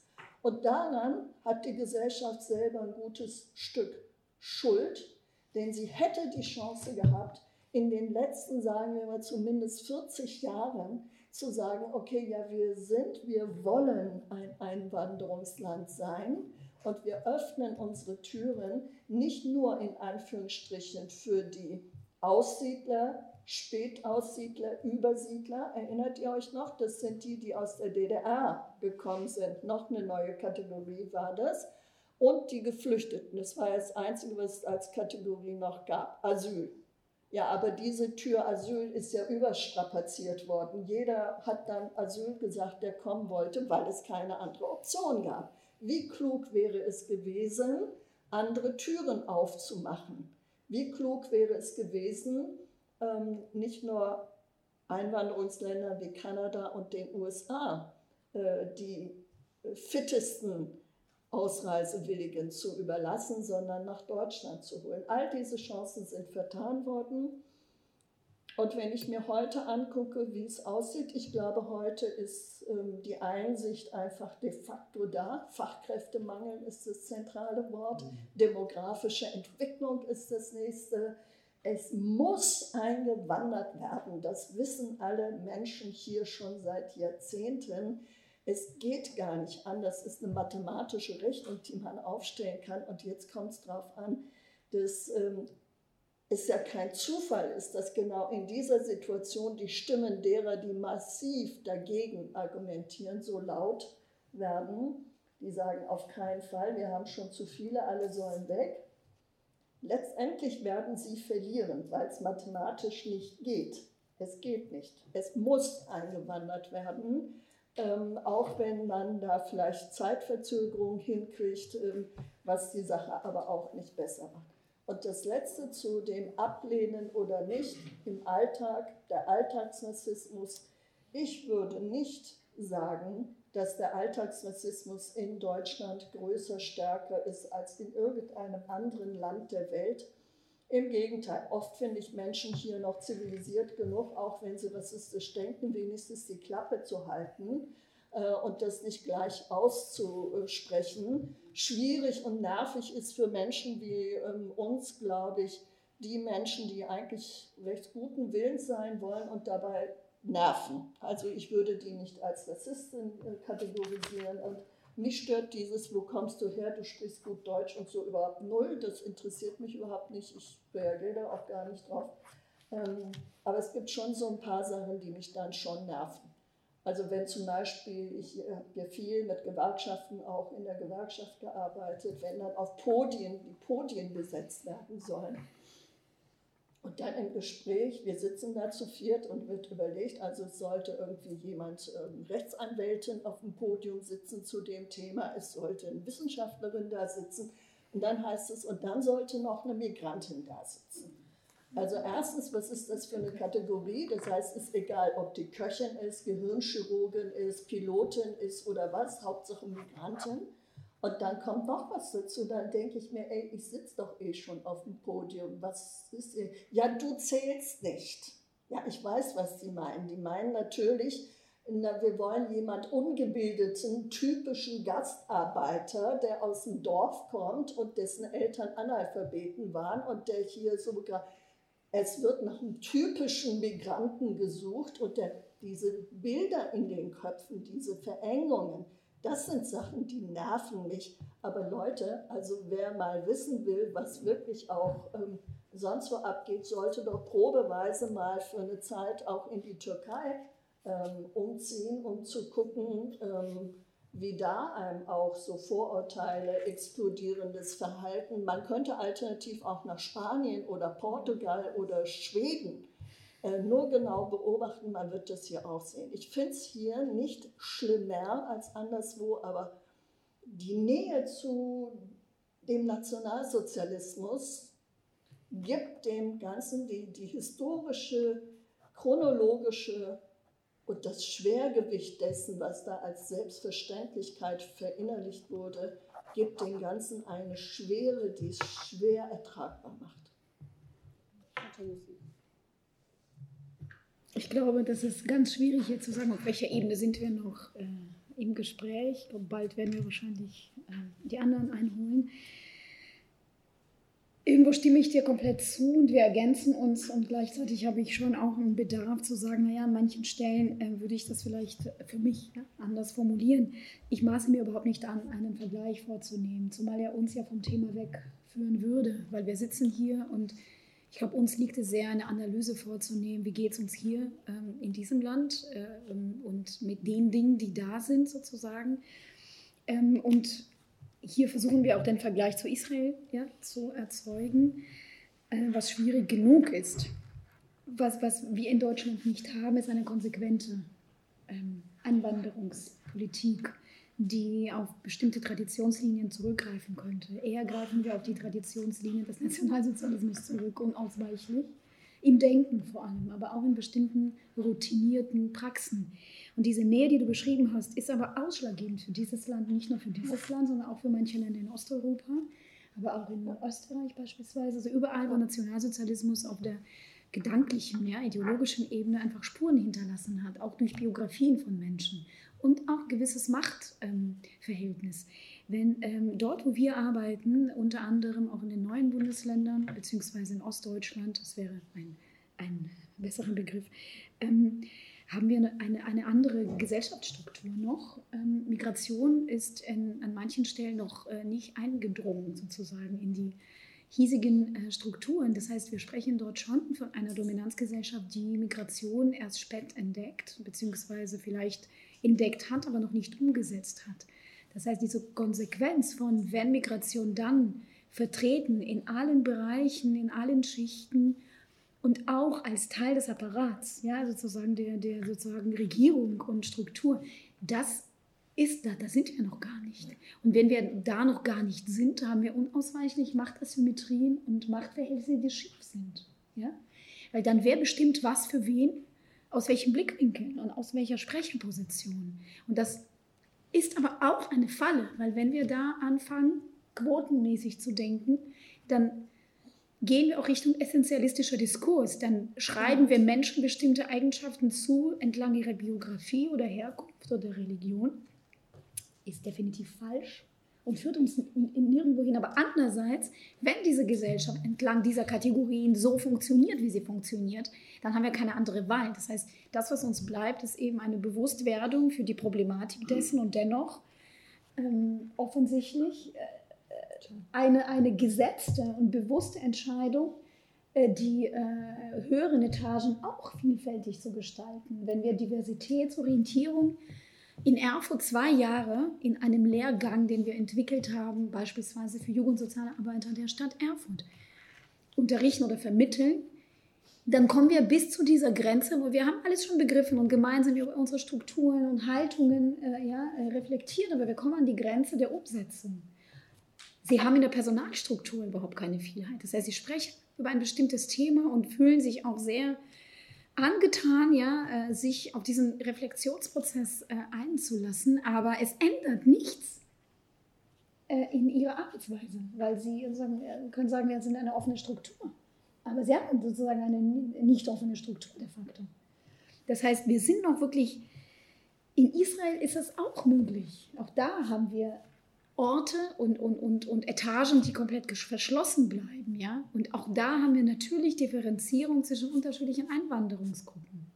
Und manche Sprachen sind an, äh, positiv besetzt und manche anderen eher negativ besetzt. Ich würde sagen, Französisch, wenn du darüber gesprochen hast, ist eher eine positiv besetzte Sprache, weil es europäisch klingt, weil sowas ja dekadent ist in sich, also was Schönes, Pariser Style. Und Russisch ist immer noch, obwohl ja, es eine ganz, ganz äh, hiesige Mehrheit von, sage ich mal, den Russen gibt, ist immer noch nicht so besetzt. Und da kannst du immer noch im Bus oder im, äh, wo auch immer hören, hören Sie doch auf, mit, mit, mit Ihrem Kind Russisch zu sprechen, lernen Sie doch Hybrid. Ja, also ich habe selten erlebt, bei, äh, als es äh, eine Krise, also die Krise gegeben hat in Argentinien, hat äh, die israelische Straße äh, Spanisch gesprochen. Ja? Das war wow, cool, ja. Und du hörst so, okay, sie, sind überall. Also es ist, und Arabisch davon, ja, davon ganz zu schweigen. Dann gehen Menschen eher, auch wenn es äh, ja, gar nicht klar ist, jüdische Israelis, die Arabisch sprechen oder eben äh, arabische Israelis, ähm, dann denke ich, okay, Moment mal, steige ich hier aus dem Bus aus, weil es ja diese Angst gibt vor Anschlägen. Also es ist unglaublich angespannt. Ja? Ähm, aber ich habe es heute im Flugzeug auch erlebt. Vor mir also sprach eine ganze Gruppe Arabisch. Und ich habe Menschen beobachtet, die links von mir saßen. Die waren total unruhig. Die waren unruhig bis abweisend. Also es kann, ja, das können wir auf der nonverbalen Ebene spüren. Also von Normalität kann überhaupt nicht die Rede sein. Und mich interessiert ehrlich gesagt überhaupt nicht, ob es in Kanada auch so ist oder in Amerika. Wir haben so viele Baustellen hier. Ähm, die, die, die, die gehen mich was an, ja. Und dass es woanders auch äh, starken Rassismus gibt, das ist, also das, äh, genau, das ist vielleicht für die Forschung äh, und für andere, die dort aktiv sind. Hier haben wir sehr spezifische Baustellen. Wir haben den fortwirkenden Nationalsozialismus nicht in der Staatsform, sondern im Denken, im Kopf. Ähm, wenn wir jetzt bezogen auf Antisemitismus und Juden sprechen, und da, da wollte ich dir widersprechen, da weiß ich jetzt, wo ich dir widersprechen wollte. Also nicht widersprechen, aber ich hatte so einen anderen Gedanken. Du hast von Fremdheitskonzepten gesprochen, nach 45, zwei Staaten, völlig unterschiedliche Fremdheitskonzepte. Gucken wir uns auf die, uns die Bundesrepublik, ja? Äh, also nicht sozusagen DDR. Juden waren sozusagen die ideologisch verfolgte Gruppe, auch eine Gruppe, die eigentlich kein Recht hatte auf Existenz. Okay? Das, ist, das wissen wir, das ist ein Konsens. Was ist nach 45 geblieben? Eine makabre ähm, Gleichzeitigkeit von Vernichtung und Abwesenheit von jenen, die vernichtet werden mussten. Die kleine Minderheit lebte in dieser Bundesrepublik Tür an Tür mit Tätern, erste Generation. Sie haben darüber nicht gesprochen, mit Ihnen wurde darüber nicht gesprochen und auf allen Ebenen der gesellschaftlichen Organisation in den ersten 20 Jahren haben Juden und Juden massive strukturelle Diskriminierung erfahren. Ich will das nicht vertiefen, ich habe mir Gutachten angeguckt, die von deutschen Psychiatern äh, erstellt wurden. Wirklich ganz, ganz viele Gutachten studiert. Was da drin steht, ist unglaublich und unfassbar. Also sagen, wenn wir uns das genau angucken, ja, dann sehen wir eine Gleichzeitigkeit von, okay, ähm, sie sind präsent, aber sie sind auch komplett weggedrängt. Und das haben wir bis heute. Eine Präsenz von Juden und Juden nicht als Subjekte, sondern als irgendein diffuses Thema, ein Kollektiv, als Tote, als Opfer und jetzt auch noch als Leidende von Antisemitismus und Antisemitismus, das ist was Neues, was dazugekommen ist. Und gleichzeitig ihre komplette Abwesenheit. Mich fragt manchmal, äh, meine, fragen manchmal Leute, ja, in welche Kirche geht er denn? Oder eine Betroffene aus der Synagoge in Halle wird durch uns vermittelt an eine Ambulanz, klinische Ambulanz, die wirklich jetzt unbürokratisch, schnell therapeutische Versorgung anbietet. Und sie sagt, wissen Sie, ich empfinde Angst, ich kann in keine Synagoge mehr gehen und ich bin eine fromme Jüdin, für mich ist es wichtig, aber ich entwickle Panikattacken. Einfach in der Anamnese, ja, beschreibt sie ihren Befund und die Therapeutin sagt, haben Sie schon in einer Kirche versucht? Also sozusagen, ich kann sozusagen diese Liste weiterführen, also sozusagen die unglaublich eklatante Abwesenheit von, von, von ich habe dafür keinen Begriff, nicht Wissen. Es ist sozusagen eine Beziehung, ja, eine Beziehung, die nicht da ist. Sie ist sicherlich in diesem Raum anders vorhanden, ja, auch in Frankfurt sicherlich vielleicht ein bisschen anders. Aber in Berlin, in Erfurt, wo auch immer, ja, wie unterwegs ist, so eine kompletter Abwesenheit, bei einer gleichzeitigen Präsenz, historischen Präsenz. Und diese Gleichzeitigkeit macht uns zu schaffen. Und das ist eine Gleichzeitigkeit, die im Bereich Antisemitismus unglaublich potent wirkt. Und das haben wir nicht seit gestern. Ja? Eine, also sozusagen eine Verdrängung und Ausblendung von Lebensrealitäten und Folgen einer Vernichtung, die beispielslos ist, die sich, die bis heute in die heutige Generation hineinspielt, biografisch gesehen, aber auch im kollektiven Gedächtnis von allen eingeritzt ist, die auf eine unglaublich, also nicht attraktive, aber unglaublich ausgefallene Art und Weise immer wieder mit viel Kraft weggeblendet wird. Und dass das im Bildungsbereich, in der Forschung, überall, überall, auch sogar in der therapeutischen Behandlung, ja, wo zwei Menschen sich gegenüber sitzen und null gemeinsam haben. Mhm. Und da bleibt der Jude, der Fremde und der andere anders fremd und anders anders als vielleicht ein Nicht-Jude. Deswegen sind diese Konzepte, die du beschrieben hast, mit polnischen Einwanderern und, und so weiter, eben nicht gleich. Und ähm, indem wir sie hierarchisieren, können wir da ganz viel falsch tun, weil wir Menschen ihre Diskriminierungserfahrungen dann absprechen. Deswegen würde ich das jetzt nicht tun. Ich würde nur sagen, jede Differenzbiografie, jede Differenzerfahrung ist eben anders, weil sie kollektiv gesehen, politisch gesehen anders markiert wurde und anders markiert wird. Und wenn ich an Fassbinder-Film denke, ja, wo sozusagen die Namen ja, das, er, spielt also die Angst essen Seele oder fressen Seele auf. Ein wunderbarer Film, den ich sehr gerne sehe, immer wieder sehe ähm, äh, oder sichte oder damit arbeite. Da wird sozusagen immer wieder darauf ähm, Bezug genommen, ja, diese ältere Frau, die dann polnische Namen hat und dann erzählt sie, und da war mein Mann und er ist aus dem Krieg gekommen und sein Name klang so polnisch und das war so schlecht. Also ja, da macht er was auf, was sozusagen komplett tabuisiert wurde. Aber es ist trotzdem nicht dasselbe wie ähm, ein Bernstein oder ein äh, Goldmann, der dann in Israel, äh, in Deutschland Tür an Tür mit Tätern lebt und eben überhaupt keine Chance hat, überhaupt keine Chance, in der hiesigen Mehrheitsgesellschaft eine Zugehörigkeit zu entwickeln, die rein ist. Also die gibt es einfach nicht. Und dieser Zugehörigkeitsentzug ist massiv. Wir haben uns damit arrangiert und viele Juden, die hier leben, haben sich damit arrangiert und sie sind mutig und gehen raus und schreien ja, darüber. Aber der Zugehörigkeitsentzug zieht sich weiter durch. Und ähm, ja, genau. Na, ich wollte nur zwei Sachen. Ich bin da vollkommen bei dir. Überhaupt sehe ich keinen Dissens in dem. Ähm, anders und das vermag ich ja nicht einzuschätzen. Ich habe mich nur ähm, wirklich jahrzehntelang gefragt, ähm, wie geht das, als Jüdin, als Jude in Deutschland zu leben? Könnte ich das? Hätte ich das gekonnt? Was ist das für eine enorme Energie, die dazu notwendig ist, denke ich mir, um das machen zu können? Ich finde das sehr, sehr schwierig und ähm, es ist mir bewusst, dass sowohl das für die Jüdinnen und Juden niemals ein normales Kollektiv sein kann, in das man sich hineinbegibt, ähm, sondern immer dieses, es sind eben zwei Gruppen, Täter und Opfer. Es ist so. Das wird sich nicht ausradieren lassen können. Und trotzdem ist in mir eine Stimme, die sagt, ja, aber selbstverständlich haben Jüdinnen und Juden Platz hier in dieser Gesellschaft. Das wollen wir mal sehen.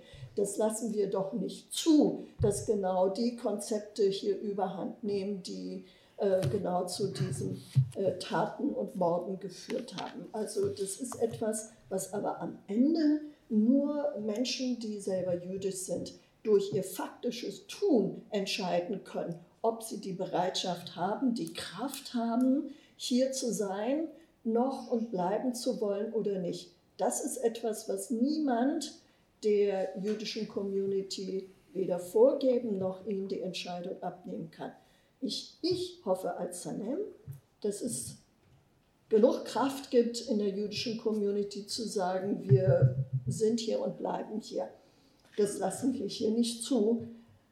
Und zu dem, was du sagst, dies Verdrängen, und zwar spreche ich jetzt nicht nur von der Zeit unmittelbar nach 45, sondern bis heute, das geht auch einher mit einer Art von demonstrativen sich erinnern, demonstrativen zeigen, dass man gegen Antisemitismus ist, dass man selber auf keinen Fall Antisemit ist,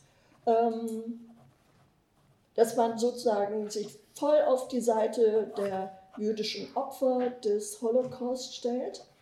Und das in einer Form, einem Ausmaß, in einem Duktus, den ich einfach vielen gar nicht abnehmen kann. Manchmal wird mir richtig schlecht dabei, muss ich sagen. Also sorry, dass ich das so platt formuliere, äh, wo wir doch alle dazu aufrufen, zu erinnern, zu gedenken und so. Aber manches hat so einen Geschmack und eine Dimension drin von Show laufen, die mehr als unangenehm ist. Und das ist jetzt was, ich fühle mich in diesem Reden jetzt als die dritte. Ähm, Deutsch im Sinne von Nachkommen der Tätergruppe, äh, jüdisch diente. Und obwohl ich mich selber als Deutsche bezeichne, und wahrscheinlich auch zu 99 Prozent sehr durch Deutsches geprägt bin in allem Möglichen, gibt es da eine Differenz. Ich bin nun mal objektiv nicht die Nachkommen der Täter im Holocaust. Bin ich nicht. Und damit nehme ich eine dritte Position ein. Ein Satz, es hätte uns sehr geholfen, wenn wir hier in irgendeine, wenn wir anerkannt hätten, sozusagen, und ähm, dass wir alle noch von diesen Folgen in irgendeiner Art und Weise betroffen sind. Ja, dass wir alle beteiligt sind. Obwohl wir persönlich damit ja, nichts zu tun haben, transgenerativ gesehen, ja. und dass es noch weiter wirkt. Und dass wir wenn wir anerkannt hätten, dass wir die Erfahrungen nicht angleichen müssen, dürfen, weil sie nicht angeglichen sind, aber damit auch zu leben und damit auch zu arbeiten. Weil die Frage manchmal, an wen erinnern, an was erinnern? Sozusagen, und wer, wer fühlt sich da beteiligt sozusagen? Und wie verhalten wir uns als dritte, vierte Generation dazu? Wie werden sich meine Kinder äh, äh dazu verhalten, die ohne mein zu tun damit konfrontiert werden in der Schule. Und das kann ich nicht mal aufhalten. Ich kann nicht mal Einfluss darauf nehmen.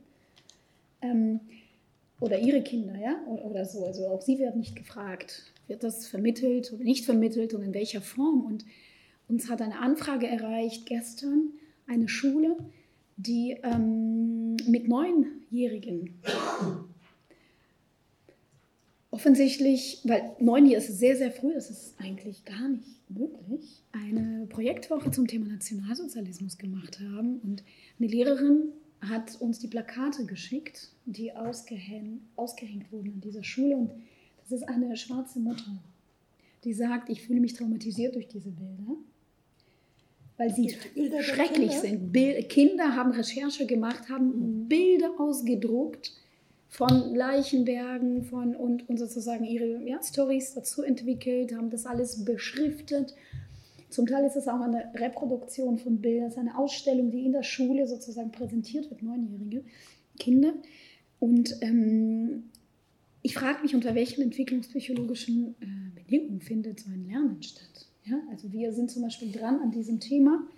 Wie, wie soll überhaupt Shoah-Vermittlung aussehen? Weil im Moment durchweg, natürlich sind sehr engagierte Kollegen dabei, die das ganz anders machen, aber so vom System, der Systemebene, spiegelt das unseren gesellschaftlichen Zustand wider, indem wir uns einem Thema annehmen, was unglaublich groß ist, ja, in einer simplifizierenden Art und Weise, mit einer kompletten Ausblendung von Emotionen und auch Folgewirkung.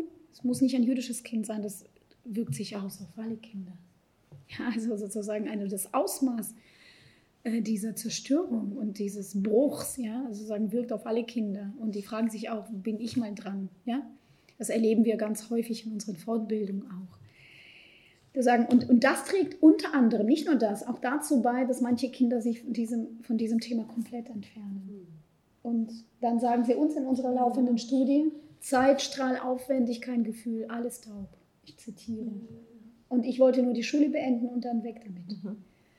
Und diese Distanz, die für manche so notwendig ist, mündet in eine Distanz von ganz konkreten Menschen, Distanz mhm. von lebenden Juden, ja? die dann auch als Menschen gesehen werden müssen, werden aber nicht so gesehen. wow, du bist die erste Jüdin, die ich sehe. Also sozusagen Folklorisierung und Exotisierung Erfahrungen, die manche jüdischen Kinder heute machen, sind unglaublich.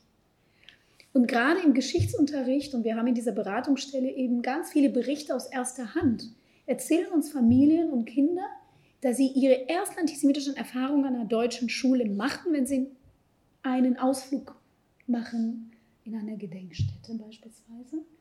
Oder dort, wo Geschichte zum ersten Mal mit thematisiert wird. Und das zeigt sich in unserer Studie, die wir noch nicht veröffentlicht haben, auch massiv. Ich war neulich in einem anderen Land, um eine deutsche Schule zu beraten. Ich kann Ihnen nicht sagen, in welchem. Und der Fall, der sich dort ereignet hat, ist acht Monate her. Und dieser Fall äh, bestand daraus unter anderem sehr komplex, hat die ganze Schule durchgewirbelt. Aber sozusagen, wenn ich das einfach nur darstellen kann, es gab eine Woche Unterricht zu, über NS. Das sind Kinder, die zum Teil deutsche Biografien haben, aber nicht alle. Auf jeden Fall lernen sie auf Deutsch. Und nach dieser Woche war die ganze Schule voll mit Swastikas, mit ähm, unterschiedlichen Symbolen, Sprüchen auf Toilettentüren, auf den Tischen, ähm, judenfeindliche Parolen, wobei es überhaupt keine Juden an dieser Schule gibt. Aber wir wissen, es braucht ja keine Juden. Das heißt, da ist was passiert als Reaktion ja, ähm, auf diese Beschäftigung und das wurde nicht aufgefangen. Und dann stellte sich heraus, dass an dieser Schule eine Familie gibt, die nicht geoutet war, die doch jüdisch ist, deutsch-jüdisch, und sie haben sich dann beschwert, weil sie es nicht mehr ausgehalten haben. Also Kinder reagieren heute, sie sind ja nicht Nazis, diese Kinder, sondern sie reagieren auf das, was sie nicht integrieren können, was sie nicht ganz greifen können, auf eine bestimmte Art und Weise, die uns noch neu ist. Das müssen wir genauer studieren. Das ist aber ein Ausdruck dessen, wie dieses Thema überhaupt angefasst wird. Weil sie kriegen zu Hause oft keine Unterstützung, sicherlich nicht dem, aber oft keine Unterstützung.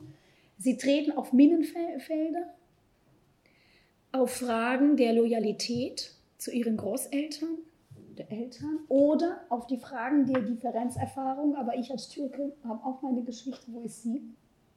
Sozusagen. Und warum werde ich dafür verantwortlich gemacht? Oder sie fühlen sich damit verantwortlich, aber ihnen wird gesagt, aber du hast damit nichts zu tun.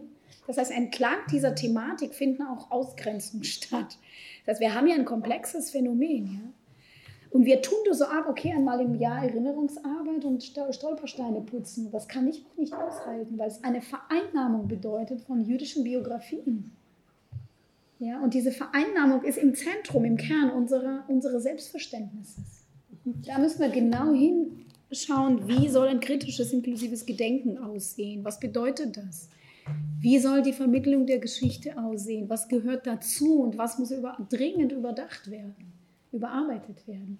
Wie gehen wir mit Feindschaftskonzepten um, die heute in unserer Gesellschaft sehr radikal, zum Teil unter Jugendlichen, aber auch unter Erwachsenen artikuliert werden? Wie können wir sozusagen die strukturelle Diskriminierung innerhalb von äh, Systemen thematisierbar machen, ja? ohne diese, dieses Lied zu singen von interkultureller Verständigung, sondern wirklich ja, auf dem Punkt, genau. All das sind Fragen, die uns sehr beschäftigen, kurzum. Mhm. Danke. Ja, ich weiß so, ähm, ja, ja, ist so. Also erstens sollten wir interkulturell nichts machen, das schon mal zur Seite packen. Ja? Äh, wir sollten auch diesen Begriff Kultur möglichst äh, nie benutzen, wenn es irgendwie geht äh, weil der bringt uns nicht weiter, der führt regelmäßig in Sackgassen. Ähm, aber zu dem, was du beschreibst, die Realität, ähm, wenn Kinder, du sprichst jetzt von neunjährigen, zehnjährigen Grundschulschülerinnen, diese Kinder haben selber weder Geschichtsbücher recherchiert, noch haben sie sich sonst wo klug gemacht. Die quatschen nach, was sie über die Erwachsenen, die sie prägen, mitbekommen. Das alles sollte Anlass für uns sein, darüber nachzudenken, von wem haben die es denn? Wer bringt ihnen denn diese Kategorien bei? Woher weiß ein Kind mit neun, was jüdisch sein bedeutet? Weiß es überhaupt, was es selber ist? Ist es überhaupt was? Keine Ahnung. Also das sind doch alles Reflexe auf das, was die Erwachsenen bringen. Wir haben diese ganze Gruppe von äh, Kindern, du sprachst jetzt türkeistämmige, ja, den türkeistämmigen und aber auch den arabischstämmigen, die jetzt gerade aus Syrien äh, zum Beispiel kommen. Ich meine, aus einem Land kommen, in dem die Judenfeindschaft ja Teil des äh, sagen wir mal, ähm, des Alltags, der, der, des politischen Selbstverständnisses ist. Ähm, und genau das hören die Kinder ja auch entsprechend der Eltern um sie herum in den ähm, normalen Gesprächen, wo es jetzt gar nicht um was Schlimmes geht. Und das nehmen die auf als was Normales und transportieren das auch rein in ihre Gespräche und ihre Begrifflichkeiten an der Schule. Eins kriegen Kinder immer ganz schnell mit nämlich welche Begriffe die Erwachsenen besonders schlimm finden. Das kriegen sie mit. Mit drei, vier sagen sie immer Pipi, Kaka, Pipi, Kaka, weil sie irgendwie mitkriegen, das ist so. Später kommen so Begriffe rein wie schwul, das ist schwul, irgendwie das Mäppchen ist schwul, das Ding ist schwul und so. Die wissen gar nicht, irgendwie na, kriegen sie mit, schwul ist doof. Ähm, und Jude kriegen sie auch mit, genau zum Beispiel, zum Beispiel aus diesen äh, Milieus und mit diesen äh, familiären Backgrounds und Prägungen. So ist aber nun mal die Realität und ähm, meine, mein Fokus liegt auf der Forderung zu sagen, Schule in Deutschland ist eben Schule in Deutschland mit den Kindern und Jugendlichen, die jetzt gerade hier in Deutschland sind. Wir können uns ja die Schülerinnen und Schüler nicht idealmäßig backen vor allem können wir uns nicht die Eltern so backen, wie wir sie gerne hätten. Ich habe auch eine Idee davon, wie ich gerne die Eltern so drauf hätte. Leider sind sie aber nicht alle so, in verschiedenster Weise nicht so. Manche so, so, so und so, verschiedene Punkte. Und das Ergebnis sind diese Kinder, die sind mit neun so, die bleiben aber auch mit zwölf und 14 nicht ähm, anders, wenn nicht gezielt mit ihnen gearbeitet wird. Und mein Plädoyer ist massiv zu sagen, heute Morgen haben wir ja schon einige sehr gute Argumente dafür gehört, warum die Schulpflicht eine Errungenschaft, der zivilisatorische Errungenschaft für eine humane Gesellschaft ist, weil eben Heterogenität durch die Schulpflicht herbeigeführt werden kann, nicht automatisch entsteht, natürlich nicht entsteht, wenn dann die Hälfte auf private Schulen geht, aber kann. Und diese Chance müssen wir nutzen, denn so viele Chancen hat eine Gesellschaft nicht, um die nächste Generation ein wenig sensibler, empathischer, wissender, äh, handel, menschlich handelnder zu machen, wenn wir die große Chance über die Institution Schule mhm. gezielt einzuwirken. Ja auf das Denken, Wissen, aber vor allem auch Fühlen, auf das Menschenbild, auf die moralischen, ethischen Normen von der nächsten Generation, dann sind wir dumm. Dann vertun wir das größte, die größte Chance, die wir haben. Und wenn nun unsere Klientel, die Kinder, die wir vor uns haben, so heterogen sind, wie sie sind, von dem her, was sie ausmacht. Übrigens haben wir über den Begriff Klassenunterschied. Ich weiß, der ist sehr old-fashioned. Ich finde ihn total wichtig. Noch nicht gesprochen, der kommt ja oben drauf als mhm. Folie über alles. Ähm, wenn wir diese Heterogenität nicht als die banale Realität, die so ist, wie sie ist und die uns herausfordert, die passenden Instrumente, Methoden zu finden sehen, sondern immer noch so tun, als gäbe es eine fiktiv erträumte, homogene Gruppe von Schülerinnen und Schülern.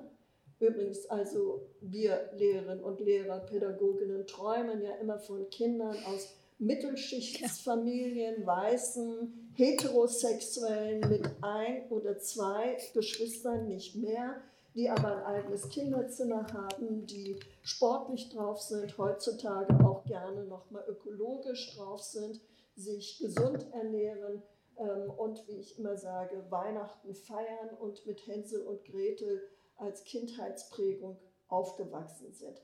Diese netten Kinder, die können wir uns wünschen. Davon gibt es natürlich welche, aber nicht alle sind so, sondern sind eben auch anders. Ich finde, dass unsere Institution Schule, der ich eine große Bedeutung für die Prägung der Gesellschaft auf allen Ebenen zuschreibe, auch wenn ich weiß, dass Menschen nicht alleine durch ihre Stunden im Unterricht geprägt werden, sondern auch über Medien und die Peers. Die Bedeutung von Schule ist größer, als sie immer klein geredet wird. Und ich beobachte, dass diese Institution im Fitsein für diese Herausforderung sehr hinterherhinkt. Und schlimm finde ich, dass sie zum Teil nur deshalb hinterherhinkt, weil sie ideologisch verbrämten, äh, fixen Ideen hinterherrennt, mhm. ähm, die verhindern, dass die Stimme von Expertinnen und Experten und Menschen, die sich damit beschäftigen, die schon seit Jahrzehnten fordern, warnen, vorschlagen, entwickeln Ideen, Konzepte, kein, keine Resonanz im schulischen Alltag finden. Und meine große Angst abschließend zum Thema Schule ist, dass ähm, es ja eine, einen Trend gibt, dass äh, Akademikerinnen, ich spreche jetzt von den Müttern nur, die Tendenz haben, äh, weniger oder gar keine Kinder zu kriegen. Sie, wenn sie dann welche haben, sich unglaublich um diese kümmern im Sinne von deren Zukunft soll auch gesichert sein. Und ich beobachte ein Abdriften von ähm, Familien mit einem besseren Bildungsbackground in ähm, Schutzzonen für ihre Kinder, wo sie möglichst bitte nicht in Berührung kommen sollen mit den Kindern der Armen, um es mal so zu sagen. Da geht es nicht um Migration, auch nicht in Religion. Äh, da kann die Familie gerne auch jüdisch sein, wenn sie dann aus einer jüdischen, äh, weiß ich, Zahnarztfamilie kommt. Die kann auch japanisch sein, wenn der Vater Architekt ist und so. Die darf sogar türkisch sein vom türkischen Rechtsanwalt. Da geht es um Schicht. Darin sehe ich eine ganz große Gefahr und dass in diesen privilegierten Umfeldern viel gute Beispiele auch entstehen, wirklich gute, auch didaktisch gute, die aber nicht für die Masse des Real Lives in, unserem, in unserer Gesellschaft stehen. Wir können das gut sagen, es sind übrigens jetzt ähm, 3400 Schulen in Deutschland, die an unserem Netzwerk sich beteiligt haben mal gucken. Das ist ja immer die große Frage, wie viele von denen schaffen wir über die 100 Beratungspunkte aktiv und bei der Stange zu halten. Mal sehen, ähm, wie es sich weiterentwickeln wird, aber die Rückmeldung auf die Fläche verteilt, die ist wirklich so, die Erfahrung. Die besten, also tatsächlich auch von mir und uns als hervorragend zu bezeichnenden Projekte, Ansätze, didaktischen Konzepte kommen aus Schulen, die in privilegierter äh, Situation sind. Und das ist ein ganz großes Problem. Da driften Dinge auseinander. Vielleicht noch, Frau Abschließend. Wir wollen nochmal abschließen und dann können Sie zu Wort kommen. Genau, ich glaube, wir müssen tatsächlich hier aufhören schon. ähm, Schule ist ein Sozialisationsort, der alle betrifft. Jedes Kind muss durch die Schule gehen. Schule in Deutschland als System ist immer noch sehr hierarchisch und undemokratisch aufgestellt. Ähm, darunter leiden auch LehrerInnen und sicherlich gibt es total viele Konzepte. Übrigens, Link zu, zu Israel. In Israel gibt es eine sehr interessante Schullandschaft. Es gibt viele Probleme an staatlichen Schulen. Also es haben sich demokratische Schulen zum Beispiel entwickelt. Sie sind anerkannt und ähm, es gibt noch hiesige andere Schulkonzepte, auch gemischte jüdisch-arabische Schulen. Also ich habe so ein bisschen Einblick durch Studienreisen, die wir organisiert haben. Das wäre auch ein wichtiger Punkt, den wir mal besprechen könnten. Ich lese ein Beispiel aus einer Anzeige einer Schule in Berlin. Sie werben, äh, sie haben in ihrem Werbekonzept äh, seine Schule ohne Rassismus. Sie schreiben, das schulische Umfeld ist geprägt durch eine mittlere bis gehobene Bevölkerungsstruktur. Der Anteil von Schülern nicht deutscher Herkunft beträgt in der Regel etwas mehr als 10 Prozent, wobei viele dieser Schüler aus sehr bildungsbewussten Elternhäusern stammen.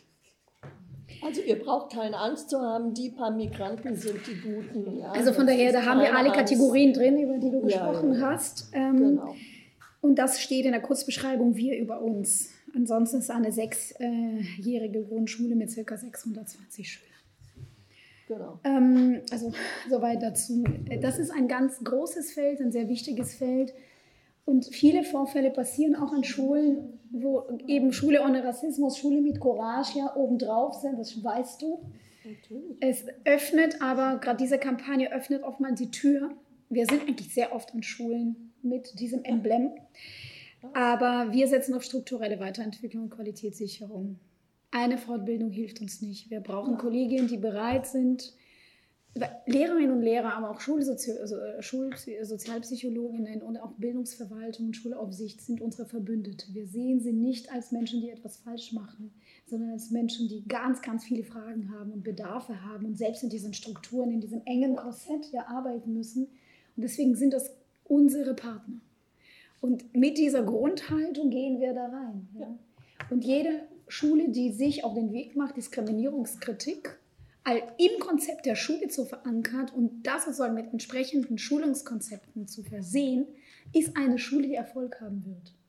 Da werden Vorfälle passieren, aber es kommt darauf an, wie man damit wie die Schulleitung und die Schulspitze damit umgeht und in welcher Form die Kolleginnen gestärkt werden, dass wir alle auch an diesen Schulen mit sozialisationsbedingten Engpässen und Vorstellungen arbeiten und dahin gehen auch mit, ja, mit diesen vermeintlichen Gewissheiten in der Wahrnehmung der Welt und in der Einsortierung von Gruppen, ist unbestritten. Das habe ich doch auch. Ja, also wir haben all diese, diese Kategorien im Kopf. Die Frage ist nur, was mache ich damit? Ist es mir bewusst? Kann ich so meine Sprecher in Perspektive reflektieren? Gucke ich genau hin, was ich eigentlich in meinem Unterricht reproduziere? Und vor allem auch, wie gehe ich mit Vorfällen um? Wie gehe ich mit Gewalt um?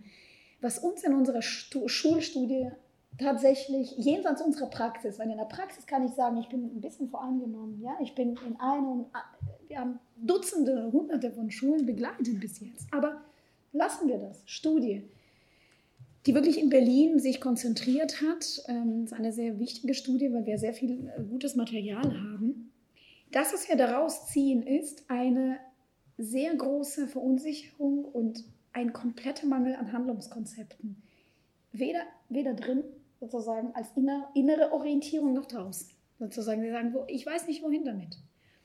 Und da wirkt dieses Eigenbiografische, wo komme ich hier und wie sehe ich sozusagen meine Bezugsgruppen und wie bin ich als Deutscher oder Deutscher mit Migrationsgeschichte ja, aufgestellt und wie sehe ich meine Kinder, das spielt eine ganz große Rolle. Und im Kontext von Antisemitismus sind viele, viele Ängste da. Und da kommen wir natürlich nicht weiter und es mangelt an Konzepten, wobei sie da sind. Aber sie sind ja. Schulen nicht, was ist bekannt? Sie steht, ich habe noch keine Schulleitung gesehen, wo so ein Notfallkoffer nicht drin steht. Es steht drin, aber sozusagen, es greift nicht. Und das heißt, wir haben hier im Interventionsbereich eine große Lücke bundesweit und wir haben auch ähm, dementsprechend im Kontext von Opferschutz eine ganz große Lücke. Das heißt, unsere Kinder erleiden erneute Viktimisierungen durch die Verkennung dessen, was mit ihnen passiert, durch wichtige Bezugspersonen. Und wer sind für sie wichtige Bezugspersonen jenseits der Eltern? Da sind ihre Lehrer und Schulpsychologen und Schulleitung. Und da hast du wirklich recht mit. Ich habe meine Kinder auch an eine Privatschule geschickt, weil ich äh, einfach ungern mich in dieser Situation sehen möchte. Und ich sehe, wie diese Schule mit all den Vorfällen umgeht und wie viel Zeit die ihm eingeräumt wird und was es bedeutet. Sie lernen sich zu fühlen, sie machen sich gegenseitig Massage, sorry, ja, das ist sehr platt, aber sie setzen sich einmal die Woche damit auseinander, was soziales Lernen bedeutet. Ähm, sie besuchen sich zu Hause in Schulzeit, also es ist so. Ja. Und nee, so, das, ich glaube, da müssen wir. Sorry. Vielen Dank für dieses Zwiegespräch, ähm, für dieses engagierte Zwiegespräch. Ähm, ich habe jetzt meine Fragen zurückgelassen. Ich denke, alle Punkte, die ich auch im Kopf hatte, sind auch so angesprochen worden. Ich gebe jetzt erstmal den Raum frei für Fragen. Ja. Also entweder, Sie können es wahrscheinlich auch so, entweder mit. Ja, na, Frau vorgestellt habe ich mich schon unten bei der gefragt. Und erstmal danke für tolle Diskussionen. Äh, eigentlich wichtige Worte wurde von Anfang gesagt, über die Stimme ist jeder da von Maria. Und was vorhin gesagt, dass du eigentlich deine Biografie nicht als Migrationsbiografie siehst. Das war bei mir erstmal Klick gemacht, ich ein paar Minuten gebraucht, äh, um das zu verstehen. Aber was schon auf jeden Fall darzustellen ist, vielleicht nicht Migrationsbiografie, aber Integrationsbiografie. Dieses Wort Integration muss vielleicht vorne stehen als Migration. Und da wir jetzt im griechischen Landtag sind, kann, ich jetzt ja nicht umgehen, wollte ich auch keinen Wahlkampf machen. Aber ich habe rausgeholt einen äh, Satz von unserem von FDP Wahlkampfprogramm, Kiefer Landtag, Und wir haben damals gefordert, erforderliche Biografie von Migranten stärker in der Öffentlichkeit bekannt machen, damit diese Beispiele als gesellschaftliche Multiplikatoren dienen können. Und genau das wollte ich gerne ansprechen, ob es nicht wert für Arbeit, weniger über Migrationsbiografie zu äh, sprechen, gerade wie unser Thema heute steht, sondern über Integrationsbiografie. Wollen wir vielleicht zwei, drei sammeln und dann können Sie gemeinsam antworten.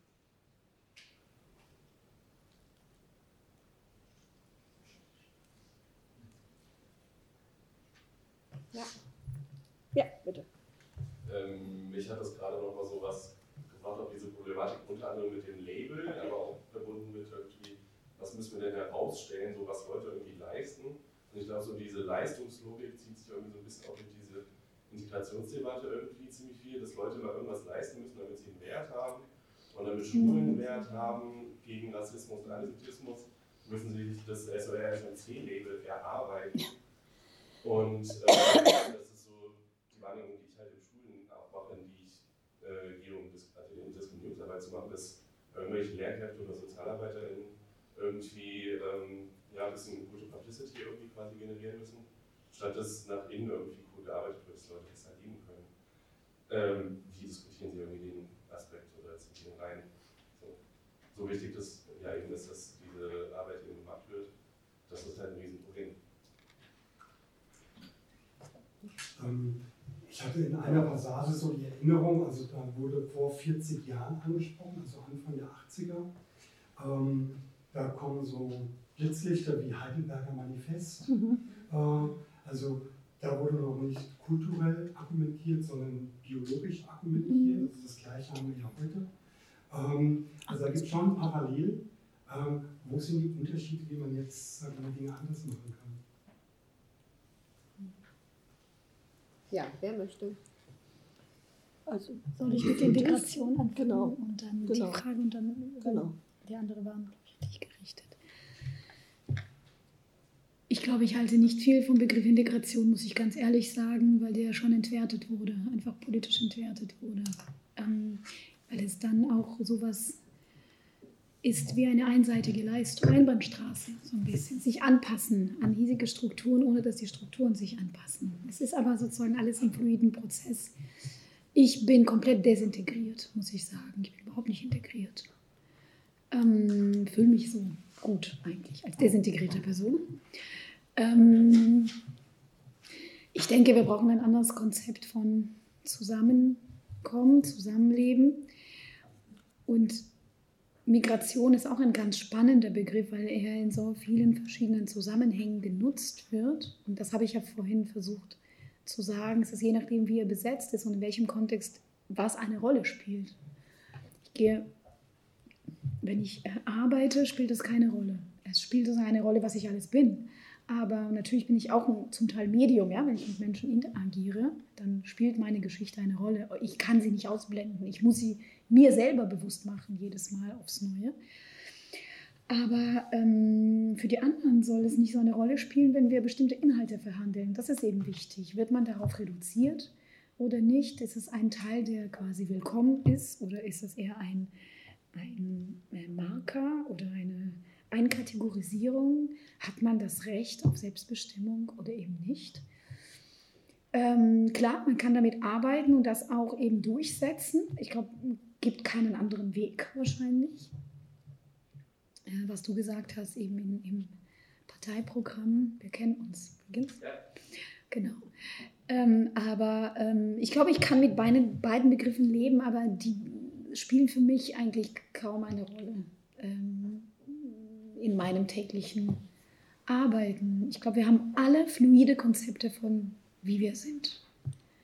Und manche Menschen haben mehr Marker, Differenzmarker, und manche haben weniger. Manche haben schwarze Haare und manche blonde Haare. Und manche passen bestimmt Kontos mit blond besser und mit schwarz weniger gut. Oder umgekehrt. Wenn ich in Brandenburg mit Kindern unterwegs bin am Wochenende, werde ich manchmal nicht bedient. Ähm, das ist eine häufige Erfahrung, die passiert permanent unsere jüdischen Freunde, die blond sind, die dahin gehen, genauso dahin, genau an den Stellen sind mit ihren Kindern, sie werden immer bedient. Also äh, ich will es einfach dabei belassen. Ich glaube, der Streit über die Konzepte und Begriffe findet hier nicht statt heute. Aber da, da, sollten wir uns schon, wenn wir damit arbeiten, schon auch kritisch damit auseinandersetzen. So wie auch ein kritischer Umgang mit interkulturellen Konzepten benötigt wird. Ich kenne, also wenn ich jetzt die Genese wirklich ganz, ganz am Anfang mir angucke, dann haben wir gar nicht darüber gesprochen. Wir haben von Ausländerpädagogik gesprochen. Das ist sozusagen die Disziplin. Heute heißt es ein bisschen Erziehungswissenschaften oder ähm, Pädagogik der Vielfalt oder noch anders. Ausländerpädagogik. Lassen Sie uns gemeinsam überlegen, was steht dahinter. Ja? Eine Pädagogik, die sich darauf ausrichtet, Kinder mit Ausländerkinder zu integrieren, besser zu integrieren mit pädagogischen Maßnahmen, die genau auf sie zugeschnitten sind. Oder ich komme aus dem therapeutischen Bereich. Es gab sowas wie Ausländer. Ähm, Therapie. Therapie. Nee, wirklich. Und dann hieß es interkulturelle Kompetenz in der Therapie, in der Psychiatrie. Und dann hieß es, ich bin in so einem Verband, habe so einen Verband mitgegründet, transkulturelle.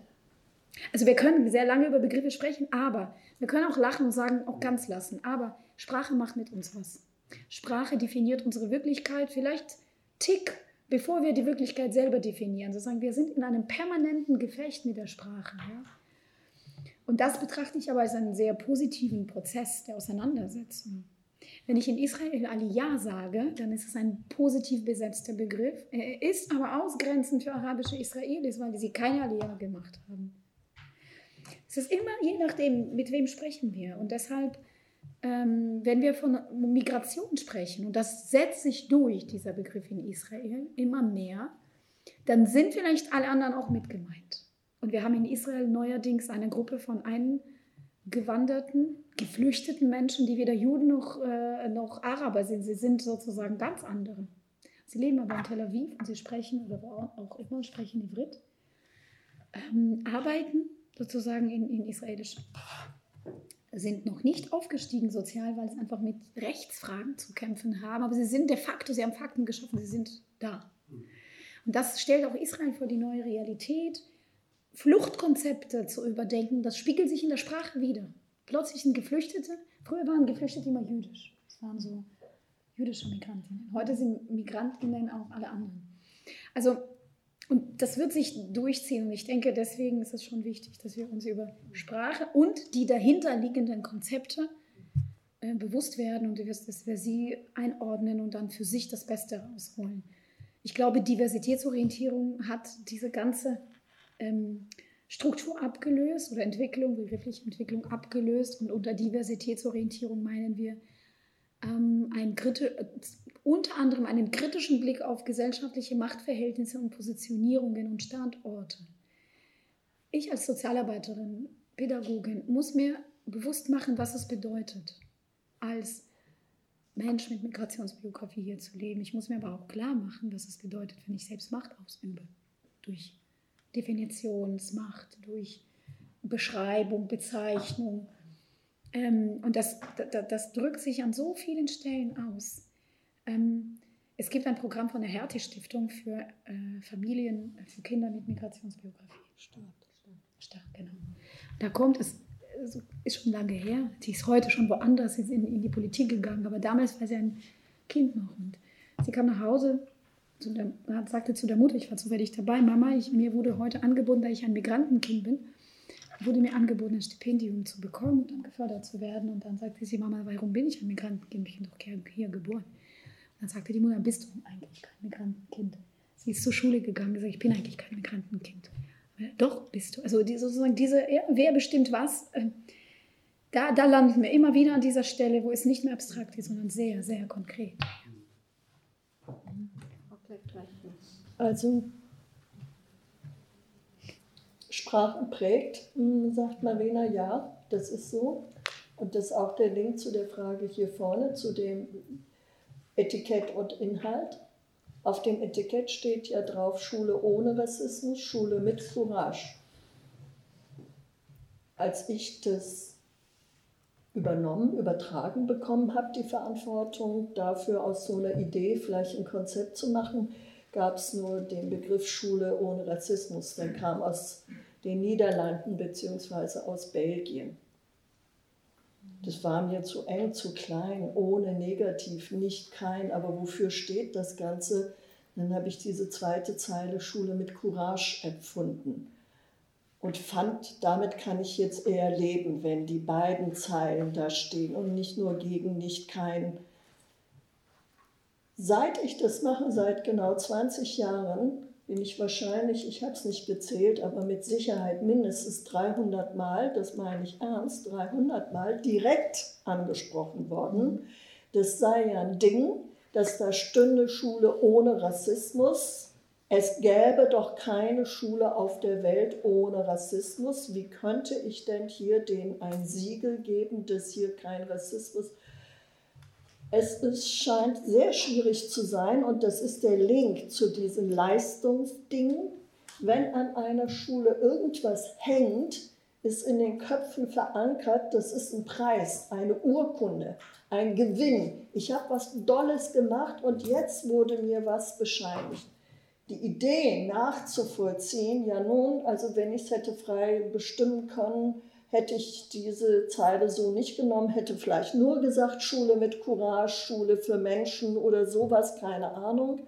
Aber wenn das so ist, diese Idee, wir haben die Idee, das Ziel, die Utopie, das Ziel, das Wunschbild ist, es möge doch möglichst keine Rassismus, Antisemitismus, Sexismus, Homophobie geben. Was ist daran das Problem, dass das eine und das andere weil wir auch die historische Entwicklung ansprachen. Marina, jetzt kommt der Altersunterschied zwischen dir und mir zum Tragen, da ich ja schon vor 40 Jahren, hm, der ist aber relevant, denn ich war ja schon Lehrerin und Lehrerin Fortbildnerin, als es die Ausländerpädagogik ausschließlich gab. Die hatte übrigens ihren Hintergrund darin, dass die Entsendeländer ja unbedingt wollten das und so. Also das ist jetzt so, ne, alle Beteiligten fanden das richtig, weil angeblich sollten ja alle, also damals. Ne, ähm, es war die Zeit, in der ich, ich spreche von den ganzen 80er, 90er Jahren, ich habe in diversen Beiräten, Arbeitsgruppen, Kommissionen von Kultusministerien, Senatsschulverwaltungen, Lehrerfortbildungsinstituten, Schulbuchverlagen, Stiftungen und viel mehr drin gesessen.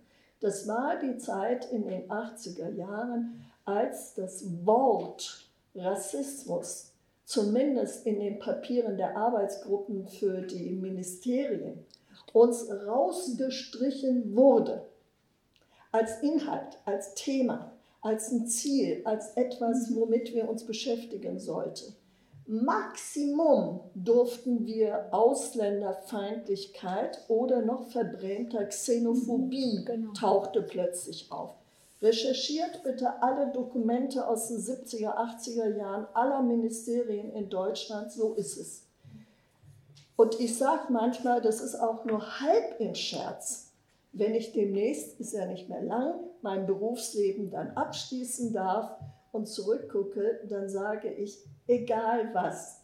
Und wenn dann an 4000 Schulgebäuden allein das Wort Rassismus steht, ehrlich, mir ist es ab einem bestimmten, egal was darunter passiert, alleine, dass es da steht, ist ein Schritt in Deutschland, weil das gab es nicht.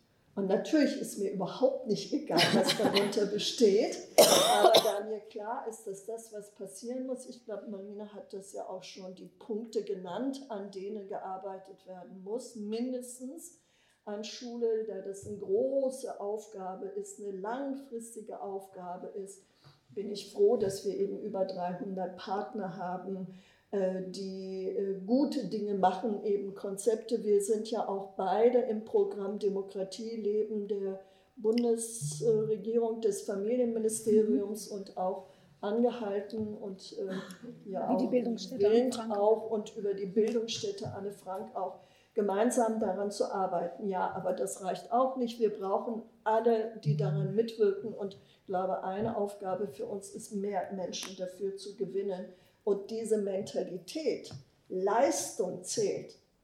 Weißt du, wie oft mir vorgeworfen wurde, dass wir nicht so Standardfragebögen haben, was denn die Schule geleistet habe. Und wenn sie nicht gut abschneide, sollten wir ihnen doch des, den Titel aberkennen. Da habe ich immer gefragt, was soll ich denn abfragen? Ja, zum Beispiel, ob sie an Fortbildung teilgenommen haben, ob sie, also wenn ich Schulleiterin bin, dann fülle ich aber noch jeden Fragebogen so aus, dass ich super gut dastehe.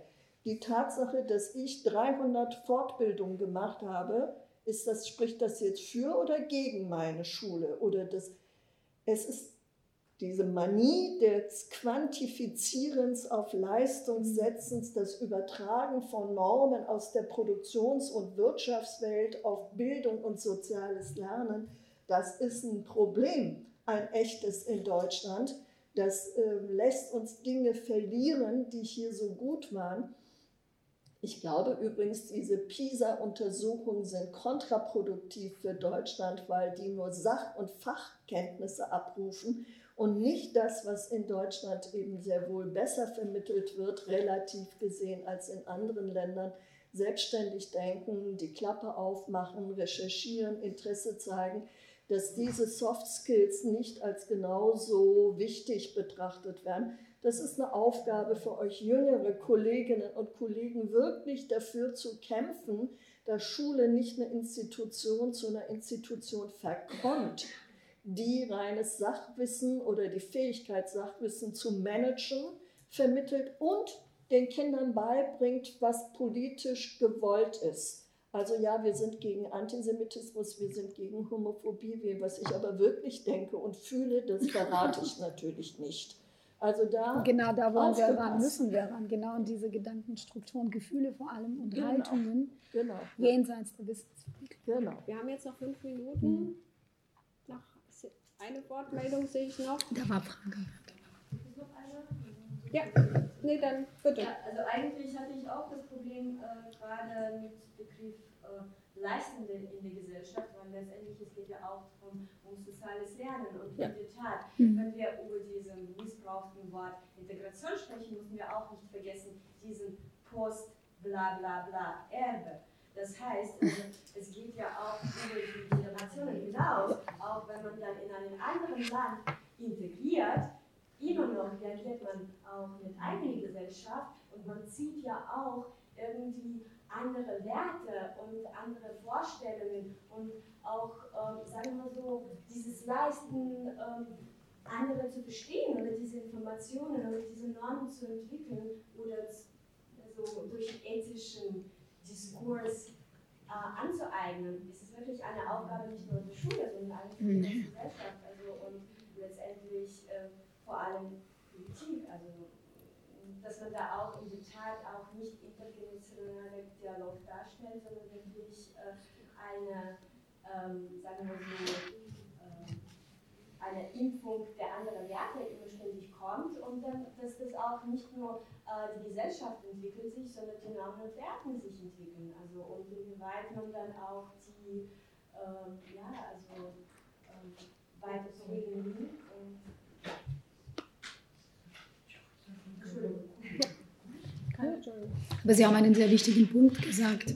Alle Ebenen der gesellschaftlichen Organisation sind in der Verantwortung. Also Schule kann es alleine nicht leisten.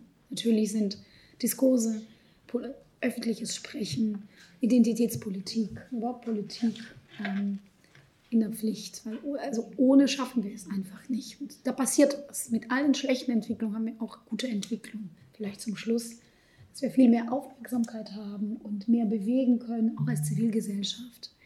Und dass es mehr Vernetzung gibt und geben wird ja, zwischen den Regelstrukturen, dem vorpolitischen Raum, der Zivilgesellschaft.